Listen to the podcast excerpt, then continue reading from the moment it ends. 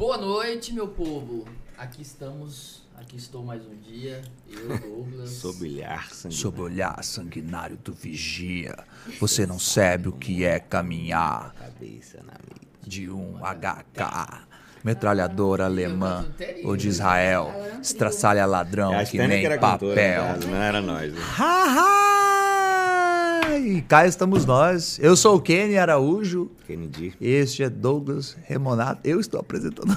Ah, acabei de me apresentar, mas tudo bem.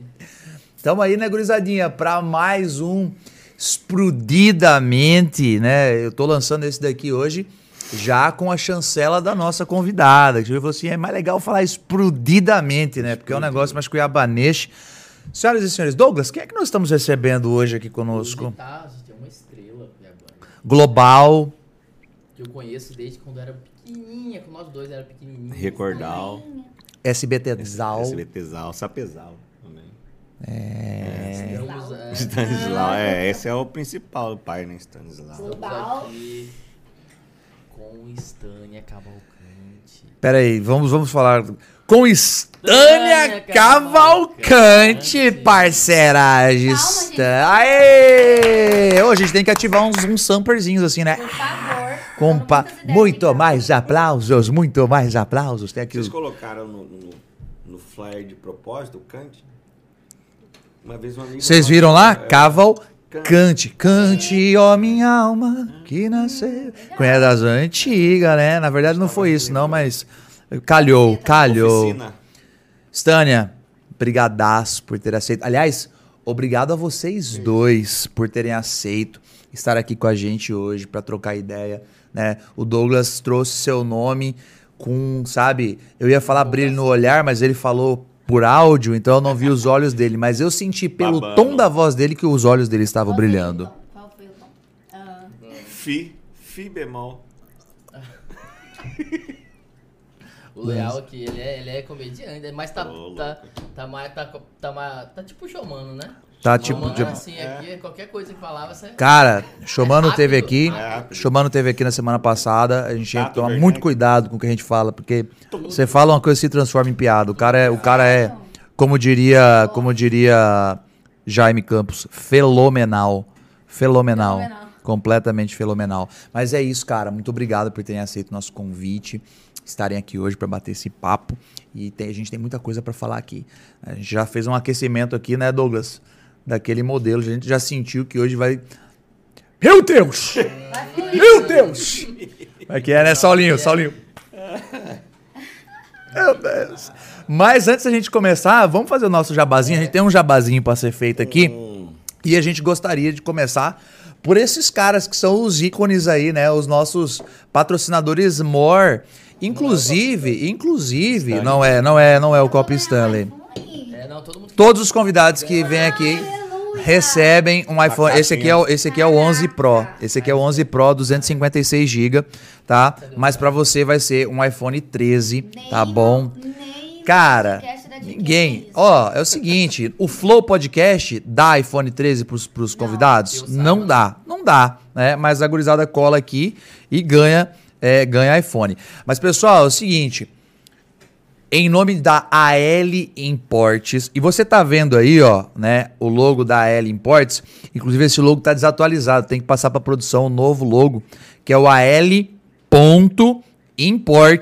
CBA, ok? Através desse Instagram, os senhores vão ter acesso a iPhone com preço, olha, eu ia, eu ia lançar um preço supimpa. É, não, a, gente- a gente ia falar fala, mas supimpa. É só ir, lá, só ir lá e conferir, porque como a gente falou, a gente tá falando Dos caras, caras, né, dos caras que eram o quê? fornecedores para quem te vende iPhone. E aí agora entraram, né, pra... Na fonte. Num português mais claro, família, os caras que vendem os iPhones que vocês compram, compram deles para revender. Então o negócio é esse. Você quer preço de retail, retail real mesmo, no CBA. Instagram deles. Qual que é o Instagram? al.imports CBA. É o Pode repetir, por favor? Ah, é? Olha só, ela é diferenciada, é artista. É artista, é, é, é business. Ela é do business, ela é do business. E nós também temos hoje mais um sponsor pra gente falar aqui, né? É, que é, tá, tá no, no grau aí, menino Enzo? O Isoladas? Lança pra nós aí o Isoladas. Eu vou me situar aqui no meu, no meu replay pra saber pra onde que eu vou apontar. Tem aquele delayzinho maior, né? Olha aí, ó. Olha aqui, ó. Olha aqui. Tá vendo aqui? Consegue dar uma aumentada? Consegue dar uma aumentada, Enzo? Aumenta aí. Cobre, cobre, cobre, cobre Douglas. cobre Douglas. Pessoal, é o seguinte, a gente tem um público é, bastante na, na, na idade aí de cursinho pré-vestibular, você tá no sonho da sua universidade, da sua conquista pessoal, profissional, realização, romper ciclos, né? Entrar aí para um novo ciclo. Tá aberta a temporada de passeio. Eu declaro aberta a temporada de passeio. Você que está afim de entrar para o curso dos seus sonhos, você vai procurar essa galera aqui, ó, do Isoladas, Não, ok? é, a gente tá falando de gente conhecida. A gente tá falando de, gi- de só monstro. Eu tô falando de Lisias de matemática. Eu tô falando de Maíra com redação.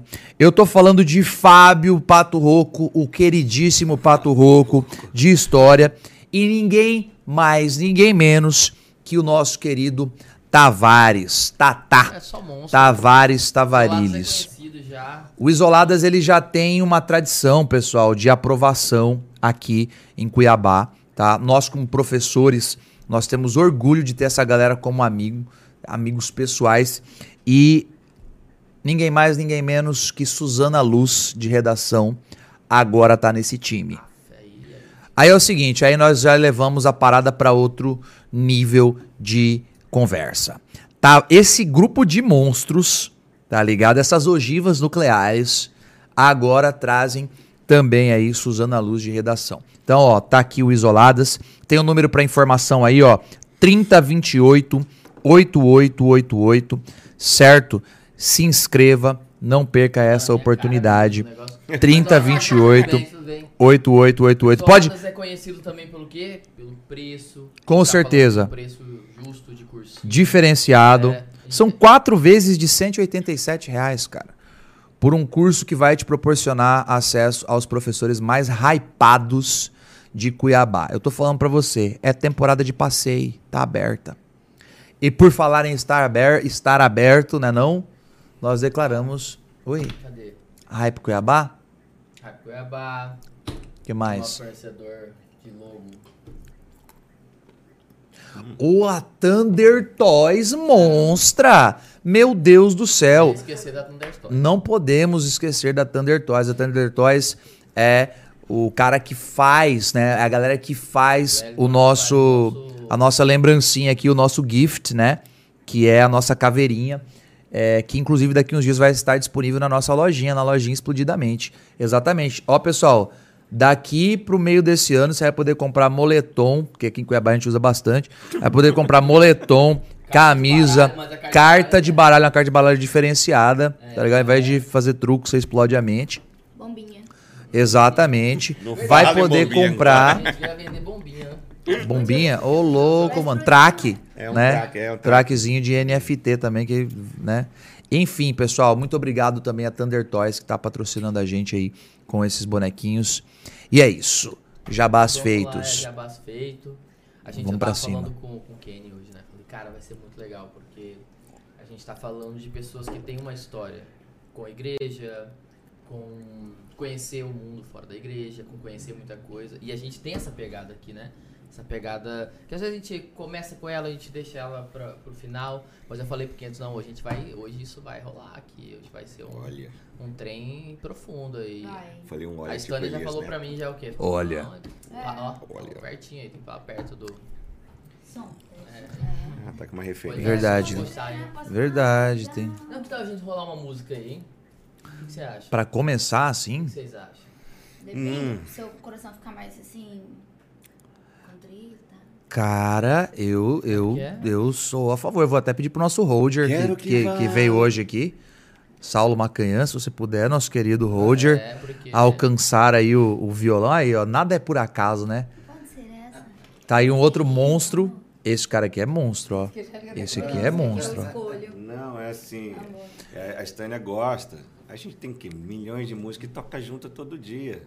Mas se vai num programa ao vivo, ela é surda e escolhe uma que a gente que eu não tô acostumado. Poxa, mas tem que ser ao vivo. Ô, louco meu, quem sabe faz ao vivo. É, ela me joga assim, tipo. Mas Essa- vamos lá, ó. Pegar o vídeo e postar. Com certeza. Eu acho que vocês devem lançar aquilo que o coração de vocês trouxer pra nós aí. A bonequinha não sabe brincar. A bonequinha. E aí, Não, pessoal? Ah, é. Aff, é. Ou Vamos deixa lá. Eles pedir, ué. É, aí. Então, eu, eu, eu, sou muito suspeito a falar, né? Porque nesse caso, sei lá, eu ia, eu ia pedir pra vocês começarem com aquela que todo casamento pede, porque a gente vai falar sobre isso. O que que vocês falam assim, mano, pelo amor de Deus, pessoal, vamos pedir outra coisa no casamento. Mas todo casamento rola. Não, tem que Top ter. one, top one de casamento. Sol. Top one de casamento. Qual que tá aí? Ah, essa é a top 1, mas eu ainda gosto dela, porque mim ela é essa música meio tempo É, eu. Hum, Eu rever aqui, é gente, a afinação. real. Essa top 1 é boa, mas tem umas top 1 aí que. Nossa, professor de inglês aqui na minha frente, senhor. Ah, ô louco. Não, não te julgarei, filha. Vá. Tipo, a, a- a do Crepúsculo lá é um top 1 que eu não. Qual que é do, do Crepúsculo? Agora eu fiquei em dúvida, porque... tô na câmera. É que eu tô olhando ali, mas ele não tá eu tô. Como que é a mãe do Crepúsculo? Vamos tocar essa aqui primeiro que ela quer. I have died every day Essa daí waiting é for you. Ah. misericórdia. essa. A cantora sou eu, não, Douglas. Pra cima. Ah! Eu vou me sentir honrado com essa tirada, entendeu? Chamar de cantor.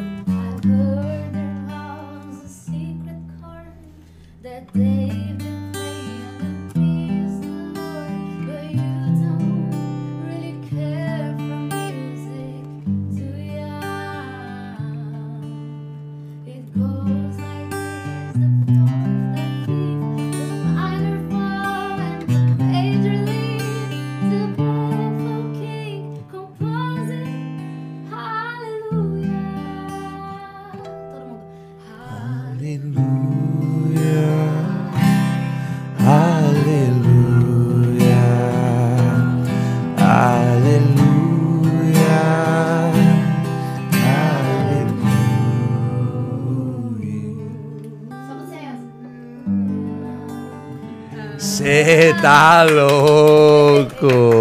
Eu acho que tocando. eu acho que não dava, não dava pra gente começar esse podcast É sem essa essa doçura que é a voz de Stânia Cavalcante. E eu gostaria de perguntar, assim, não sei, não sei se é uma pergunta muito abrupta, mas cara, música rola pras pessoas, né? Tipo assim, você se descobre um dia, você sabe que você tem voz porque suas pregas vocais emitem som, mas daqui a pouco você tá cantando, cara. Como é que surgiu pra você assim, Stânia? Assim, como é que você se percebeu cantando? Você falou assim, caralho, eu me lembro assim dessa época na minha vida. Como é que Eu foi pra lembro você? que com sete anos, né? Eu na escola e tal. Tinha umas amiguinhas que falaram que ia ter uma festa na igreja. Ai, uma festa e tal, tal. Vamos, convidou. Aí fui. Chegou lá, tipo, todo mundo ficava cantando e eu achei tão legal. Nisso eu nem sonhava que cantava. Falei, ai meu Deus, assim, na época eu falei, ah, eu quero participar disso. Aí comecei, continuei indo, né? Me buscavam, que minha mãe e meu pai não, não era. E eu fui, continuei indo e um dia me deixaram cantar também. Ali eu vi que eu tinha uma voz bonita e continuei cantando. Tudo que eu queria fazer era cantar. E daí, é, meu pai e minha mãe começou a investir muito em mim. Me dava, era fita na época, né? Fita playback, Rosana Cassiane, Cara. Chico Xavier. Old school, a menina é old school. Ali na 13 de junho tinha aquelas lojinhas, Nossa, né? pirata. Mas aí, aí eu comecei a cantar, né? Agora comecei a fazer aula com 15 anos com a Raquel Rocha. E dali eu beijo, né? sabia que era aquilo que eu queria pra minha vida. Profissional mesmo, e de sonho de vida, evoluir, estudar Uhum. e trabalhar com aquilo, né? Mas com 16 eu comecei a fazer enfermagem, olha que louco. 16 eu comecei a Caraca, mano. Enfermagem, porque eu acho que meu pai e minha mãe na época falavam, "Ué, tipo assim, música não, Não, vai, Não, Não é um meio de É, ganhar a dá vida. você tem certeza e tal. Aí era aquilo que eu queria mesmo, né? Mas continuei fazendo curso. E aí comecei a fazer casamento. Uhum. Evento, com 16, 17, meio imatura ainda, né? Mas tentando. E já era aquilo que eu queria. Com 16 anos você já tava cantando em casamento. É, 16 eu comecei já a cantar em casamento. Ela Profissionalmente. fez o casamento dos pais dela. Assim, com 14, cantei no casamento dos meus pais. Ah, mas que Que louco isso. Sim. É, de volta para o futuro, é uma coisa Ó. assim. É verdade. É verdade, tem a foto. Entrem lá. É, tem a Ah, foto. Que da hora, é mano. verdade, é, Cabelinho liso. Só colene. Olha lá, cara, que da hora, mano. É, foi muito real. E daí eu lembro que com eu fazendo já assim poucos casamentos na época com 16, né? Sabia nem cantar assim em inglês, assim, eu ouvia, ouvia pra sempre, achava que ia aprender, mas não, era muito ruim. E daí eu falei bem assim, cara, se eu quiser evoluir mesmo e isso pra minha vida, eu acho que eu vou ter que mudar de Cuiabá. Uhum. Né? Porque senão se eu continuasse aqui, meu pai e minha mãe queriam que eu continuasse fazendo enfermagem, formar e trabalhar naquilo, assim, né? Eu pensava. Eu falei, quer saber? Eu entrei, eu tinha dois primos, acho que moravam em Goiânia e trabalhavam com música. Não nessa área, mas eram cantores, assim, profissionais no gospel e tal. Então acho que eles já saberiam me dar um rumo. Aí eu entrei em contato com eles na época e falei e tal, sem minha mãe meu pai nem saber. Tô sabendo agora, né? E daí eu falei, eu vou falar, vou entrar em contato com uma empresa de música em Goiânia. Entrei e a mulher me respondeu, inclusive minha madrinha de casamento hoje, Ana, me segue. Falei, ai tal, canto em casamentos, né? Me, assim, coloquei no pedestalzinho. Canto no casamento, tal. Queria fazer um teste pra sua empresa, como que funciona. Aí ela falou, ai, me manda um vídeo em inglês, em português, e a gente vê, se contrata. Eu acho que eu tinha uns 16 na época. E aí, beleza, eu falei, caraca, eu só canto em português, o que, que eu vou fazer? Eu falei que canto em inglês. Aí eu peguei aquela música No One, da Alicia Keys. Só falando. Não, Só duas palavras, né? Eu falei, ah, vai dar, vai dar bom. Aí eu mandei pra ela o vídeo dessa música e, uma, e um vídeo em português. Ela falou, ah, beleza, tô te mandando aí as datas desse próximo mês. Umas 15 datas. Caramba. E eu morando em Cuiabá. Nem tinha falado com minha mãe nem com meu pai. Ainda. Eu falei, caraca, deu certo. Meu Deus, o que, que eu vou falar com minha mãe e meu pai? Aí eu cheguei, eu lembro, cheguei do trabalho e falei pro meu pai e pra minha mãe, né? Contei, mostrei a conversa, mostrei os vídeos e as datas já. Com os valores de cada cachê e tal. E eu, eu vi que meu pai ficou assim pensativo. E daí ele falou assim, beleza, então vamos. E fomos, e todo mundo mudou pra Goiânia. Início de mudar Caramba, mano, você puxou a tua família. foi real. E eu achei que nunca. Caralho, meu pai mano. ama Cuiabá real. Minha mãe também. A família inteira mora no mesmo bairro da minha mãe. Assim, é muito. Tipo assim, as 10 irmãs dela no mesmo bairro. Todo Então, mundo é- comprou teu sonho, cara. Assim, aí minha mãe e meu pai, beleza, vamos. Eu falei, caraca, velho, começou já a vender imóveis. Então, assim, eu falei, é real mesmo. E eu já tava estudando o repertório, fui estudando, assim, de, daqui lá em Goiânia, assim, estudando o repertório e tal. E daí, quando chegamos lá, foi muito assim, a conexão que eu tive com a dona dessa empresa, a Ana, ela me ajudou demais, assim, foi uma madrinha pra mim desde o início, assim. E aí já deu, começou a fluir as coisas, sabe? Eu comecei a me, me interessar de verdade, a aprender a não só a cantar, não só o talento, mas pro lado de empreender, de atender noiva, de trabalhar dentro, de, de ter esse, essa conexão com os músicos. Então ali que eu aprendi, assim, a atender as noivas e a, a ser o que a gente é hoje, a ser o que eu sou hoje, assim, não só com talento, mas a, pro lado empreendedor também. Acho que a Stânia amadureceu bastante. Foi uns cinco anos que você morou lá, Cinco mais ou menos. eu morei lá. E, e lá, além de cantar, ela amadureceu muito porque a, a pessoa, essa Ana, né, que inclusive ela citou, nossa madrinha de casamento, inclusive mês que vem a gente faz dois anos de casados. né? Sim. E Ai, que massa, que fofo. dois dias depois do meu aniversário é o nosso aniversário. Sim. E dois dias do meu aniversário é o aniversário do Dia das Mulheres. Enfim, Sim. aniversário do Dia das Mulheres é bom, né? Ela aprendeu é muito atender as noivas e o, todo o processo que tem por trás do não só cantar. né? Foi um processo de desenvolvimento nesses cinco anos, nesse sentido, eu acho, na sua vida, na sua carreira. Sim, porque é, o que eu aprendi muito com a Ana lá e eu me identifiquei muito, que não é só você atender e ver a noiva com um cifrão assim no rosto, né? Tá, dinheiro, sim, quero vender, quero ganhar Todo dinheiro. mundo quer, é Como todo normal. mundo quer ganhar dinheiro, né? Mas assim, você vê que é o sonho da pessoa, é o dia dela, é o sonho, o dia mais importante da vida Você dela. despender um tempo, E né? você fazer. Então, desde aquele tempo, assim, cada detalhe mesmo, de eu levar a malinha, pro, levo as malinhas e monto o cenário, coloco um lacinho no microfone, vou com uma roupinha diferente em cada evento e casamento. A gente tenta fazer versão diferente no casamento. Então, acho que isso é uma forma da gente, com todo cuidado e detalhe, fazer, assim, com muito amor para cada noivo, para cada evento, sabe? Eu acho, eu acho muito louco, tipo assim, né?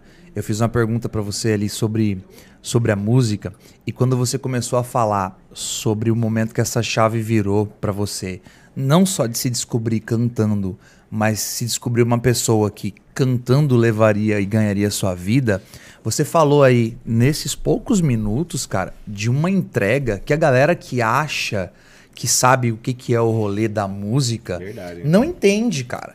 Você falar pra mim que você montou um repertório, que você foi daqui lá estudando, as pessoas acham falam assim, porra, a Stânia canta. O que, que ela faz? Ela canta. Ela dorme, ela acorda. Ela come, ela vai pros eventos e ela É. canta. E é uma horinha. Exato. Ó, Vocês dois estão reclamando que o som tá baixo, mas é porque esse microfone tem que, é, tem que quase engolir mesmo. Tipo assim, é- É, é, ainda não estamos no Shuri, né? Aquele Shuri brabão lá do, da gurizada, mas nós vamos chegar lá. Mas só pra eu não perder aqui, porque eu achei isso muito foda.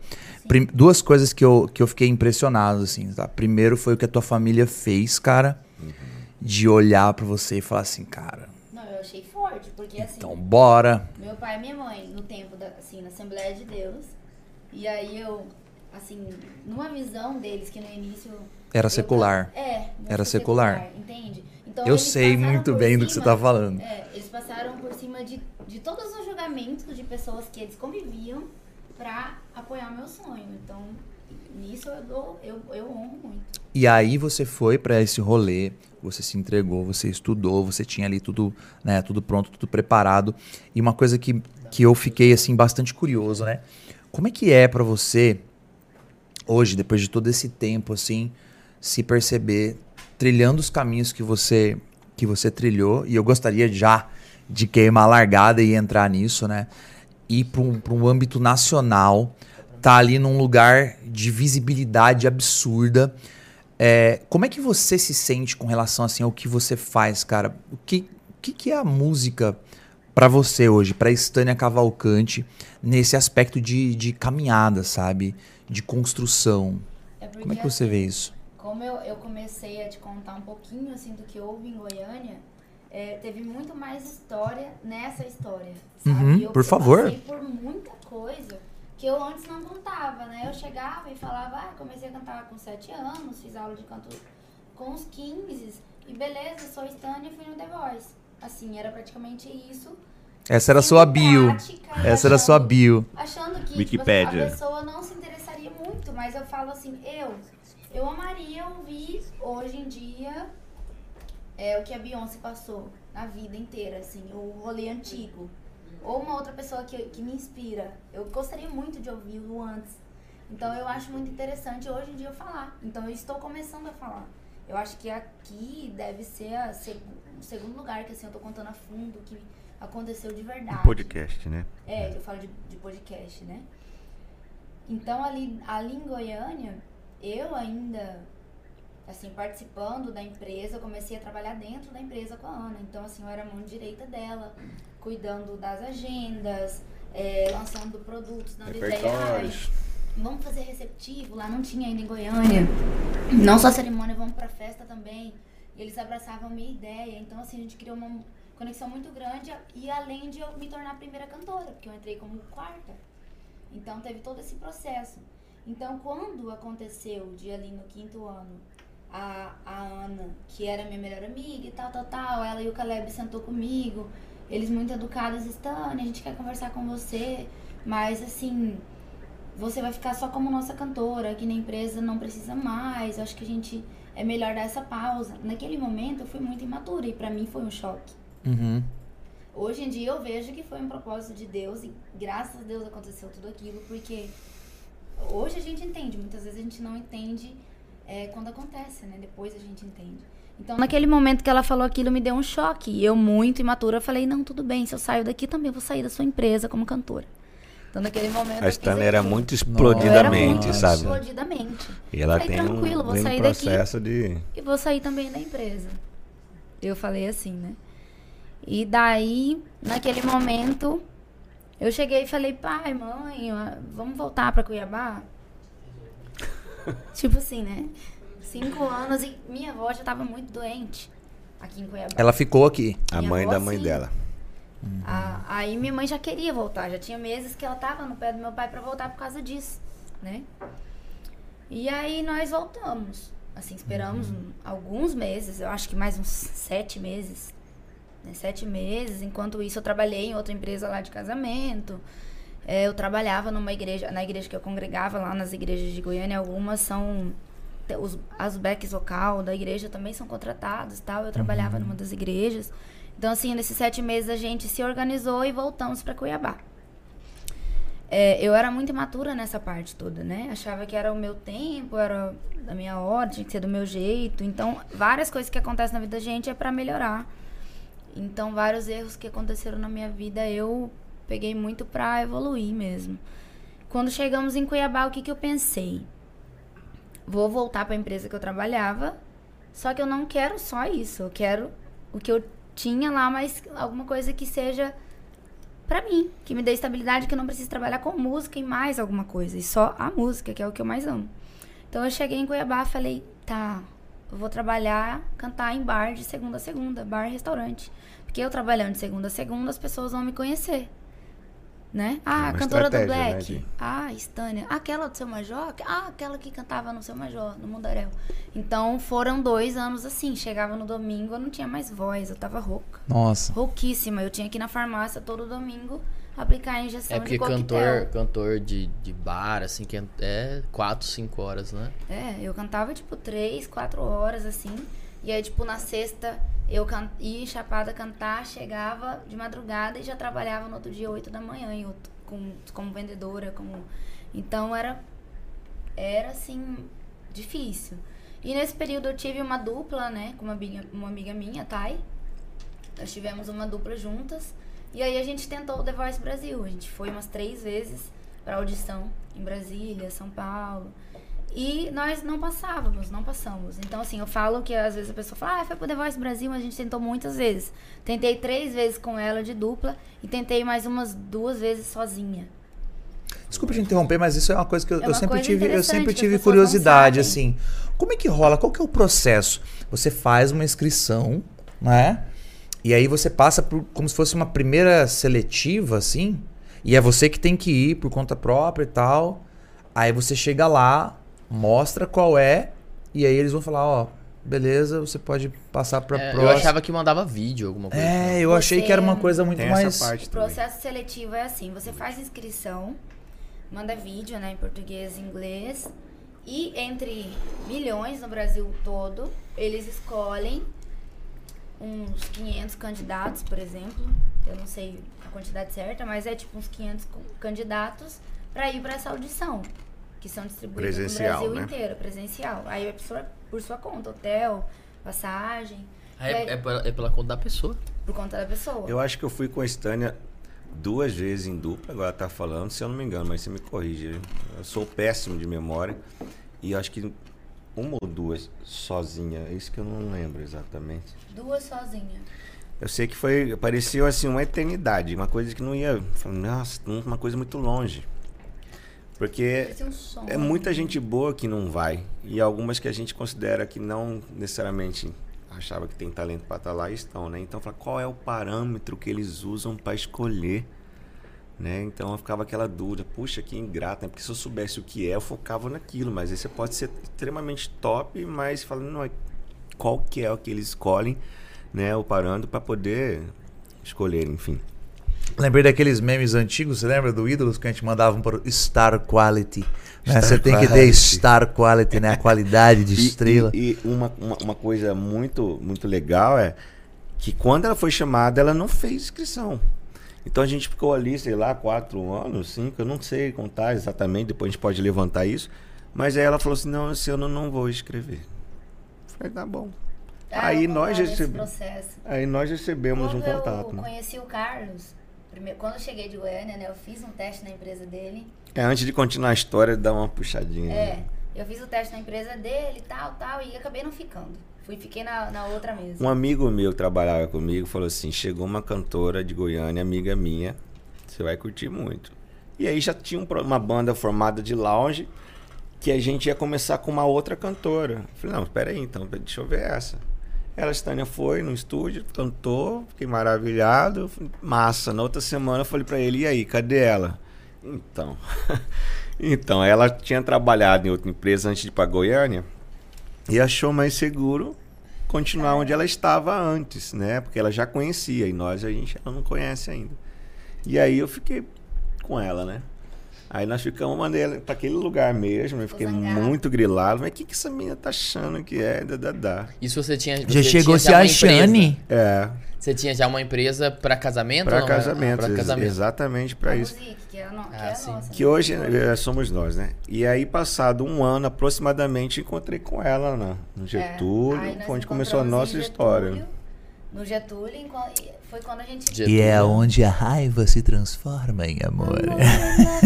Ah, aí lá a gente nunca mais separou. Daquele né? dia tá até hoje, a verdade é essa. Foi. Que massa, Daí, cara. Aí que entra, né? Eu falei esses dias sobre isso também. O Carlos, ele sempre foi uma pessoa que eu, eu assim, por dentro de mim falava, ah, cara, esse cara só me critica. Mas ele me fez, assim, sempre me faz e me fez crescer. O Jorge. Jesus lá no Flamengo, ele quer Aquela tirar o máximo. Que fala, cara, você fez um show top, todo mundo, ai, cantou muito, véi. Aí chega em casa, cara, como que você podia ter melhorado nas músicas? Como você podia ter cantado melhor? Aquela música ali ficou tal, tal, tal. E por dentro você sabe que sim, né? Que você podia fazer uma a mais, só que, tipo assim. Ela quer o elogio, né? falar, Do parceiro, não do parceiro do trabalho. Essas coisas se misturam É, muito no é nosso mundo. hein? Mistura, mas isso é muito bom, porque ninguém Com mais vai certeza. falar pra mim. É, não, tá- pra É, sinceridade. mas eu que precisa. tenho que ter a coragem de falar. Eu, eu já falo com medo, né? Tipo, sabe quando você fala, vou tomar o tapa, quer ver? É. Deixa Mas uma preciso falar. Aham. Mas eu, eu ia perguntar assim, como que foi, como que é a Stânia antes e depois, não só do The Voice, né? Mas eu acho que isso deve ter sido uma- um divisor de águas, assim, pra você, a experiência de estar lá, porque eu falo não só pelo, pelo reconhecimento que a gente viu acontecer no seu Instagram, em todo, em todo sentido, mas a experiência, eu pensei nisso por causa da própria questão, a crítica, o, o, The Voice é uma loucura, né? Mano, o desgaste emocional, eu É, que tô ali do nossa, lado. é, uma demais. loucura aquilo lá. Demais. E também você foi escolher um time tão foda. A hora que ela escolheu o time, você falou, cara, esse time é muito pesado, É. né? É, Time pesadão. É, hum, acho que mais pesado. pesadão, é a música. Mas eu vou Né? contar também o porquê. É, então, quando eu conheci o Carlos, a gente tava muito junto e ele faz- me fazia crescer desse jeito e cada vez eu via assim a evolução. Ele falou assim: olha, tá na hora de você parar de cantar em bar e restaurante. Ele já tá pra gente subir pro próximo nível, né? Eu falei, ai, será? Não, eu preciso desse valor, tá, tá, tá. Mas era aquilo, né? Então aí eu parei com os restaurantes e bar. Eu lembro que eu fiquei só no Mundaréu, assim, ainda. E lá eu tinha uma pessoa que sempre ia, a Maíra, uma, uma amiga minha, e ela sempre falava pra mim, ai, você canta muito, você tem que ir pro The Voice. Eu tenho um amigo lá dentro, o Torquato Mariano, que ele é meu amiguíssimo, eu vou mandar um vídeo seu. Eu falava, gente, mas quem é Torquato Mariano? Eu não sabia, né? Quando eu fui pesquisar, ele era o guitarrista do Djavan, simples. E um dos produtores no The Voice. Inclusive foi do meu time Isa, o meu produtor, Sim. meu técnico. E daí ela mandou um vídeo meu na época, do Mundaréu pra ele, né?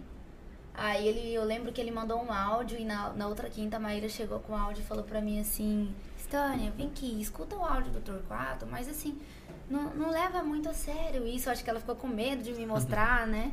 É, você canta muito, continua seu sonho. Eu falei, meu Deus. Ele é muito que honesto, o? Torquato. Ele fala assim. É, ele não, não me conhecia, né? E aí eu lembro que ele falou assim. é, Nossa, ela canta muito. Só que não é só isso aqui no The Voice. Não adianta nem eu mandar pra banca esse vídeo dela.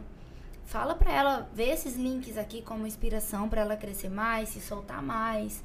É, ser mais ela mesma, porque ela tá muito tímida. Pra ela se soltar, estudar mais e E daí depois me manda um outro vídeo. Ele, esse foi o áudio dele. Acho que criar uma identidade maior, assim, não só cantar. né? Isso. E nisso ficou na minha cabeça, sabe? Aquele áudio, tal. Passou uns dois anos, dois, três anos. E eu estudando, tal, tal, tal, tal, tal.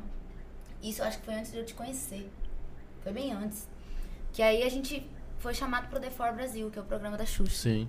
né? Ali a gente já Não, no The já Forma tava já com tava você, junto. tal, né? tal. Mas eu falando, ali que eu encontrei o Torquato, que foi depois do The For, que eu, eu contei pra ele sobre esse áudio, que ele não me conhecia. Ele nem sabia, né, que era aquela Ele menina estava lá? Na banca do The Voice. É que assim, nessas audições presenciais, ele participa da banca. Lá em Brasília. Aí estão lá as pessoas entrando e cantando, ele é um dos que estão na banca avaliando essas pessoas. Né? Então, só que a gente não tinha garantia de que em Brasília o Torquato ia estar naquela banca daquele ano. Tanto que ele não esteve, né? Na última, não estava lá. Tanto que a gente falou, puxa, se ele tivesse, eu acho que eu tinha mais chance de entrar. É A gente não tinha esse controle. E o Torquato é muito reservado. Ele ajuda, hoje é um amigo pessoal nosso, manda mensagem pra Stânia de total de carinho, mas é muito honesto, assim, não não faz nada a mais do que dar conselhos dele. Não passa na frente, sabe? Não fez nenhum Nunca, tipo é, de situação nesse tipo no The Voice. Mas aí, uma, aí, quando eu já tava na empresa do Carlos, né? Quando eu só falei, não, eu vou sair dessa empresa aqui, eu vou pra dele e tal. Quando a empresa dele ia fazer um casamento Punta Cana, É, eu resolvi né? sair da outra. Que assim, nós, é como eu, tava com a música é e a Stânia tava na outra empresa, eu ficava meio assim, como que a sua namorada canta lá na outra empresa? Ah, ela já era sua namorada e tava na outra empresa. É, é que Sim. quando a gente começou nesse Getúlio, começou, começamos a ficar, né? E transformou no namoro, beleza. né? E aí nesse processo de envolvimento, eu falei, cara, eu tenho dificuldade de assumir isso publicamente, porque não vai colar tanto isso, né? Poxa, a sua, a sua namorada Diz não que nem sua na sua namorada empresa, na sua é? empresa. Poxa, isso não vai colar bem, né, mano? Ia dar meio ruim. É, não é um marketing positivo É. isso, né, mano? E aí a gente ficou um tempo assim, até que apareceu um casamento em Punta Cana. Senti Aí a dona brilhou o coração. olho, né? Falou, acho que é o momento de eu escolher ir pra lá. Mas eu sempre deixei muito.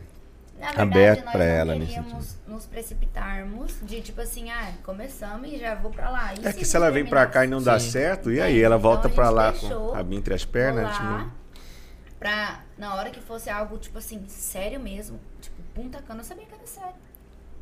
que o risco. Inclusive lá ela pegou o buquê. Foi, lá eu peguei o quê? Verdade. E aí, É porque o Caribe, ele te faz decidir as É. coisas. né? Eu acredito que, sei lá, o, o mar caribenho, ele exerce essa influência sobre as pessoas. Não sei, eu acho que realmente foi um bom momento. eu acho, Foi um bom momento. total. E assim, eu, eh, atravessando os assuntos assim, mas cara, o processo deve ser uma coisa muito extenuante assim, né? Porque ele falou, por exemplo, que emocionalmente pra você foi uma puta carga. Cara, como é que é assim? Eu tenho, eu tenho umas, umas curiosidades bem de, de de menino bobo, não tem, interiorano? Como é que é estar na Globo? Como é que é? Eu fico pensando assim, como é que é, cara? Você sentiu em algum momento assim, fala assim, cara, isso aqui é uma puta atuação, eu não sei o que, que tá rolando, não sei se realmente é, estão julgando o meu talento, o que que tá querendo, se isso que é manipulado, se não é manipulado, como é que rola? Qual que é a sensação que você tem quando você tá ali, naquele lugar, naquele momento, é a Estânia Cavalcante cantando e mostrando o que tem pro Brasil, assim? Como é que, que você sente, assim? É que assim, quando, antes do The Voice, eu fui pro The For Brasil da Xuxa. Você Inclusive, foi antes? É, É, Fui. foi. é porque Então, assim, ela o foi fazendo Voice- inscrições do The Voice ao longo dos anos. De repente apareceu o The For, que era um programa de primeira audição. Né? E eu lembro que ela não foi pro The Voice, não foi pro The Voice, aí de repente ela recebeu uma Uma ligação. Era Primeira audição é aquele rolê tipo ídolos era no SBT? Pra ir pro São Paulo, pra São Você Paulo. vai lá, pá, tem a galera ali. Banca, aham. cantou. Aí a gente, ela voltou, voltamos de São Paulo e tudo isso é por conta nossa, né? Mas na época a gente era doído. Mas enfim, a gente acreditava, vamos investir. E aí um belo dia a gente tá passando até próximo desse compra. Eu lembro o dia que você recebeu a ligação, muito feliz, inclusive eu lembro do dia que, que foi no The Ford e do The Voice. Que o The Voice, o cara tava cortando meu cabelo, você tava atrás, você gritou, ele quase tesourou minha orelha. Sim, Né? Que, que era um cara que torcia muito pela gente, né? muito. Esqueci o que eu tava falando. Ah, o, de- Ah, o- aí o The For ligou. Tá É, falando. The For- Aí o The For ligou, né? A gente no trânsito, tá? 011. Eu falei, é cobrança ou é o The For? Ah. Aí eu atendi e tal. Ela, Tânia, tudo bem? A gente quer te dar uma notícia. Você tá no The For Brasil. Aí eu, ai meu Deus, The For Brasil. Aí ela, e você é a finalista já escolhida pra começar na cadeira. Porque o The Brasil, ele tem uma dinâmica diferente, que os quatro Ao contrário. finalistas É. já começam na cadeira. Que, tipo, a Xuxa entra os desafiantes, jurados né? escolhem os finalistas do programa. E aí entram os desafiantes, os 60 de- de- desafiantes pra te- desafiar quem tá na cadeira. Caralho, mano. E É, já foi um muito, momento assim, muito de, de, tipo assim, sua identidade foi formada, porque quando eles escolhem esses quatro, eles tipo pensam, assim, tipo, deixa eu escolher quatro- quatro é. figurão aqui, né? Pra, tipo assim, esses Quatro são os quatro. E tem uma coincidência legal, você conta do Manso É, depois. o Manso é tipo um dos meus melhores amigos Em que Goiânia, eu conheci nesses em cinco Goiânia, anos? quando eu trabalhava lá na empresa. Eu, assim, achava muito assim, tava muito clássico. Eu queria trazer uma coisa mais moderna pra empresa. Então, eu ia nos bares pra ver quando eu trabalhava lá. E eu via esse menino cantando, o Manso. E a voz dele era muito cheia de identidade, era rouquinha, assim, bem. John Mayer. É, bem bonita a voz dele. E aí, beleza. Quando ela falou que eu ia começar na cadeira, eu, ai, maravilhada, tal, tal, tal. Beleza. Mandou a música da Aí- abertura. Mandou a música da abertura que só os quatro finalistas iam chegar e cantar. Aí, esse meu melhor amigo lá, um dos meus melhores amigos de Goiânia, mandou no, no WhatsApp bem assim. I want it all. I want it Stânia escutou assim, all. amor, mentira I que tá want dessa it música. all, I want- Aí eu. Como assim? Por que, que você tá mandando a música da abertura dos quatro finalistas originais? Aí eu. Por que você tá mandando essa música? Ele. Ah, você tá como finalista original, né? Ele também não sabia. Ele falou, jogou eu verde. vou mandar. Se ela entender o recado é porque ela tá também. E ele É, era legal, também o hein? finalista Discreto, original, discreto. junto comigo. Foi muito É, massa. Mas outro- ele- alguém deve ter vazado essa informação. Não, a Possível. coincidência maior é que o Manso estava, no- foi no, no The Voice, Junto comigo também. Que Na também mesma já tentava mano. anos. Então, um Tem umas amigo. paradas meio Iremos- bizarras que, que acontece, né, mano? Que tipo, você, você frita assim, né? Inclusive, o Manso foi muito bem, foi até semifinal. Foi, É um cara fantástico, um produtor musical Eu- fantástico. Toda vez que você fala manso, eu penso no manso. Muito autoral ele. É Ele Mansell, massa. Mansell. Cara, ele é Ave muito... Manso. Ele parece muito com Isso, você, velho. Comigo? Ah, é verdade, Sério? agora. Né? Você vai entrar aí, já vi. né? Eu tenho que falar pra vocês. ah, Manso. Estou aqui. Aí, aí tá, terminando essa parte do The For. Eu, pro The For, eu fui, eu fui uma menina muito assim. Maravilhada. Ah, eles me amam. É, vai dar tudo certo. Eu tô na Se cadeira deslumbrou com o rolê. The For, Eu fui escolhida pra fui escolhida começar. pra começar na cadeira. Então, eles me amam muito, né? A Xuxa me ama mais que a Sasha, né, cara? tipo, muito. E assim, Eu vi fotinha no Instagram. Sim, ela me ama real. Eu Fotinha falo Instagram. toda hora. Inclusive, ela tá na live. Ah. É. Ô, louco, já Ô, pensou? louco. Gente, olha, eu quero pedir pra vocês clicarem nesse link. Pronto, um milhão de pessoas aqui. né? Aí pronto, hypou, hypou. Mas desculpa, vai e lá. como, e, e nesse programa, cara, é tipo assim, desafiante chegou e pá, né? Os três já tinham, já, tava, já tinham feito a batalha. O Manso e mais os dois, então sobrou eu. Como eu estudei muito o programa de fora do Brasil, eu falei, bom, o último se salva, não vai ter mais batalha hoje, oh, tô salva. Só que no Brasil não foi assim, igual os outros. De repente, ai, acabou o programa, não, temos mais uma desafiante. Aí entrou a Rui. Quando entrou uma pessoa lá, cara, quando eu olhei assim, sabe quando você fala assim, ih, ferrou. Essa daí. Essa vai acontecer sair. agora, é aquele negócio que não tava, tava já, tipo, vou comemorar hoje, ficamos mais uma vez na- no programa. Eu falei, Não, essa daí vai dar merda. Cara, mas merda. assim, ela entrou e Eu não conheço pessoa- Cavala. Ela era muito presença. É uma loira de São Bernardo do Campo, onde era a cidade onde se gravava a- o programa e a plateia, 90% era dali. Então só ali já tinha aquela questão da plateia, da energia, do, do questão falar, ah, é, tá meio induzido Mas, é- pra. Não dá pra falar, cravar, mano. a Assim, gente tem várias situações que desconfiam. dia, eu pensava assim nessa época, mas hoje em dia eu penso de uma outra forma. Tipo, cara, ela já tinha muita bagagem. Ela já tinha ido no The Voice. Ela já tinha ido Ela lá já tinha ido no. Ratinho, ela já tinha ido no Raul Gil, ela já tinha ido no negócio da banda. Ela era esposa, Essa é uma menina tatuada, É, assim e essa tal. do cara da Malta. Pô, ah, eu tô ligado nessa mina aí, cara. Eu não me lembro muito É assim. que ela era loira, ficou morena, ela cantando, morena. mas eu me. Sim, Ela mas eu me lembro dessa mina aí. Uma ela coisa a que- Ela apertou o play, assim. que interessa muito nos programas é um pouco disso. A, a, Ru- é Ruli, né, mano? Ruli. Ela já vinha com a audiência do The Voice somada no Instagram dela. Então, o que, que é interessante pro programa, de repente, né? Além do Pô, talento, essa menina tem que entrar. Essa menina, e a Stânia já deu o que ela tinha que dar. A gente também já deu pra ela. acho que é legal botar essa menina. Então, assim, tem uma somatória de fatores que, que ajuda a gente a imaginar o que leva algumas situações né, do programa a escolherem ela para estar no jogo ali. Mas assim, ela tem muito talento, ela canta muito. E é uma Eu pessoa guerreira, maravilhosa, né? Eu tenho certeza, hoje em dia, olhando, eu não estava preparada porque eu não tinha essa, toda essa bagagem que ela tinha. Ela já tinha, ela, ela chegou, ela conversou com o pessoal assim, como se ela estivesse em casa. A Stana amadureceu muito nos Entende? últimos 3, 4 anos. E mano, a é história incrível. de vida dela, ela era uma mãe com dois filhinhos pequenos. E os pais dela tinham abandonado ela, tipo, com 12 anos. Ela vendia CD na rua pra sobreviver. É, inclusive Então ela era contou uma história forte. bem, bem emocionante na hora antes, Antes dos votos, cantar. que é outra questão que pode ter influenciado, assim. E a é- Tipo assim, mas a história falar. é muito bonita mesmo, de verdade. Além de cantar muito bem. Inclusive Shallow, que tava muito na moda na época. Aham. Aí, assim, só que naquele momento, quando eu perdi pra Uli, eu não entendi. Eu pensava assim, nossa, cara, porque ela é de São Bernardo e tal, porque mora aqui. Porque, né, a gente tem esse pensamento. Só que isso foi muito pra eu evoluir como pessoa. Porque ali a plateia me amou muito quando eu entrei. Cara, ela vai cantar. Eles gritavam, né? Tipo, ai, negra, você tem que chegar até a final. Cantora negra, linda. É Só que na hora que a outra já chegou, eles já me odiavam. Então, nisso, eu não tava É a vida como ela é. Oi! Mano, eu não tava preparada pra isso. É. Hater na internet, eu ficava no YouTube lendo O que, qual foi a diferença enorme Sério, do The? For, do The Voice? O The For teve milhões de haters né, pra, pra, Milhões pra de Stânia. O. The, o The Voice já é o contrário. Mas justamente por causa desse amadurecimento dela. Porque no posicionamento do- dela no The For era fazer carão. Porque o programa pregava que, não, eu estou aqui, ninguém tira minha cadeira. Então as cama, a câmera pegava na, na Stânia. Eles mandavam a tava- gente fazer. a rainha, Faz e, e essa falta de empatia não é legal pra ninguém. Entendi. Às vezes o cara que sai de um programa ou perde de alguma forma, ou menos tecnicamente, mas a empatia dele, né, a comunicação dele com as pessoas, A conexão, né? a conexão ele gera, deles, identificação. O cara se identifica com você fala, identificação. cara, me representa. E pra mim ela não estava identificando nada naquela questão ali. Faltou uma estratégia Nada. nesse o sentido. que eu tinha de, com a minha família, de história, de que assim, cara, quando nós voltamos de Goiânia, eu pulei essa parte.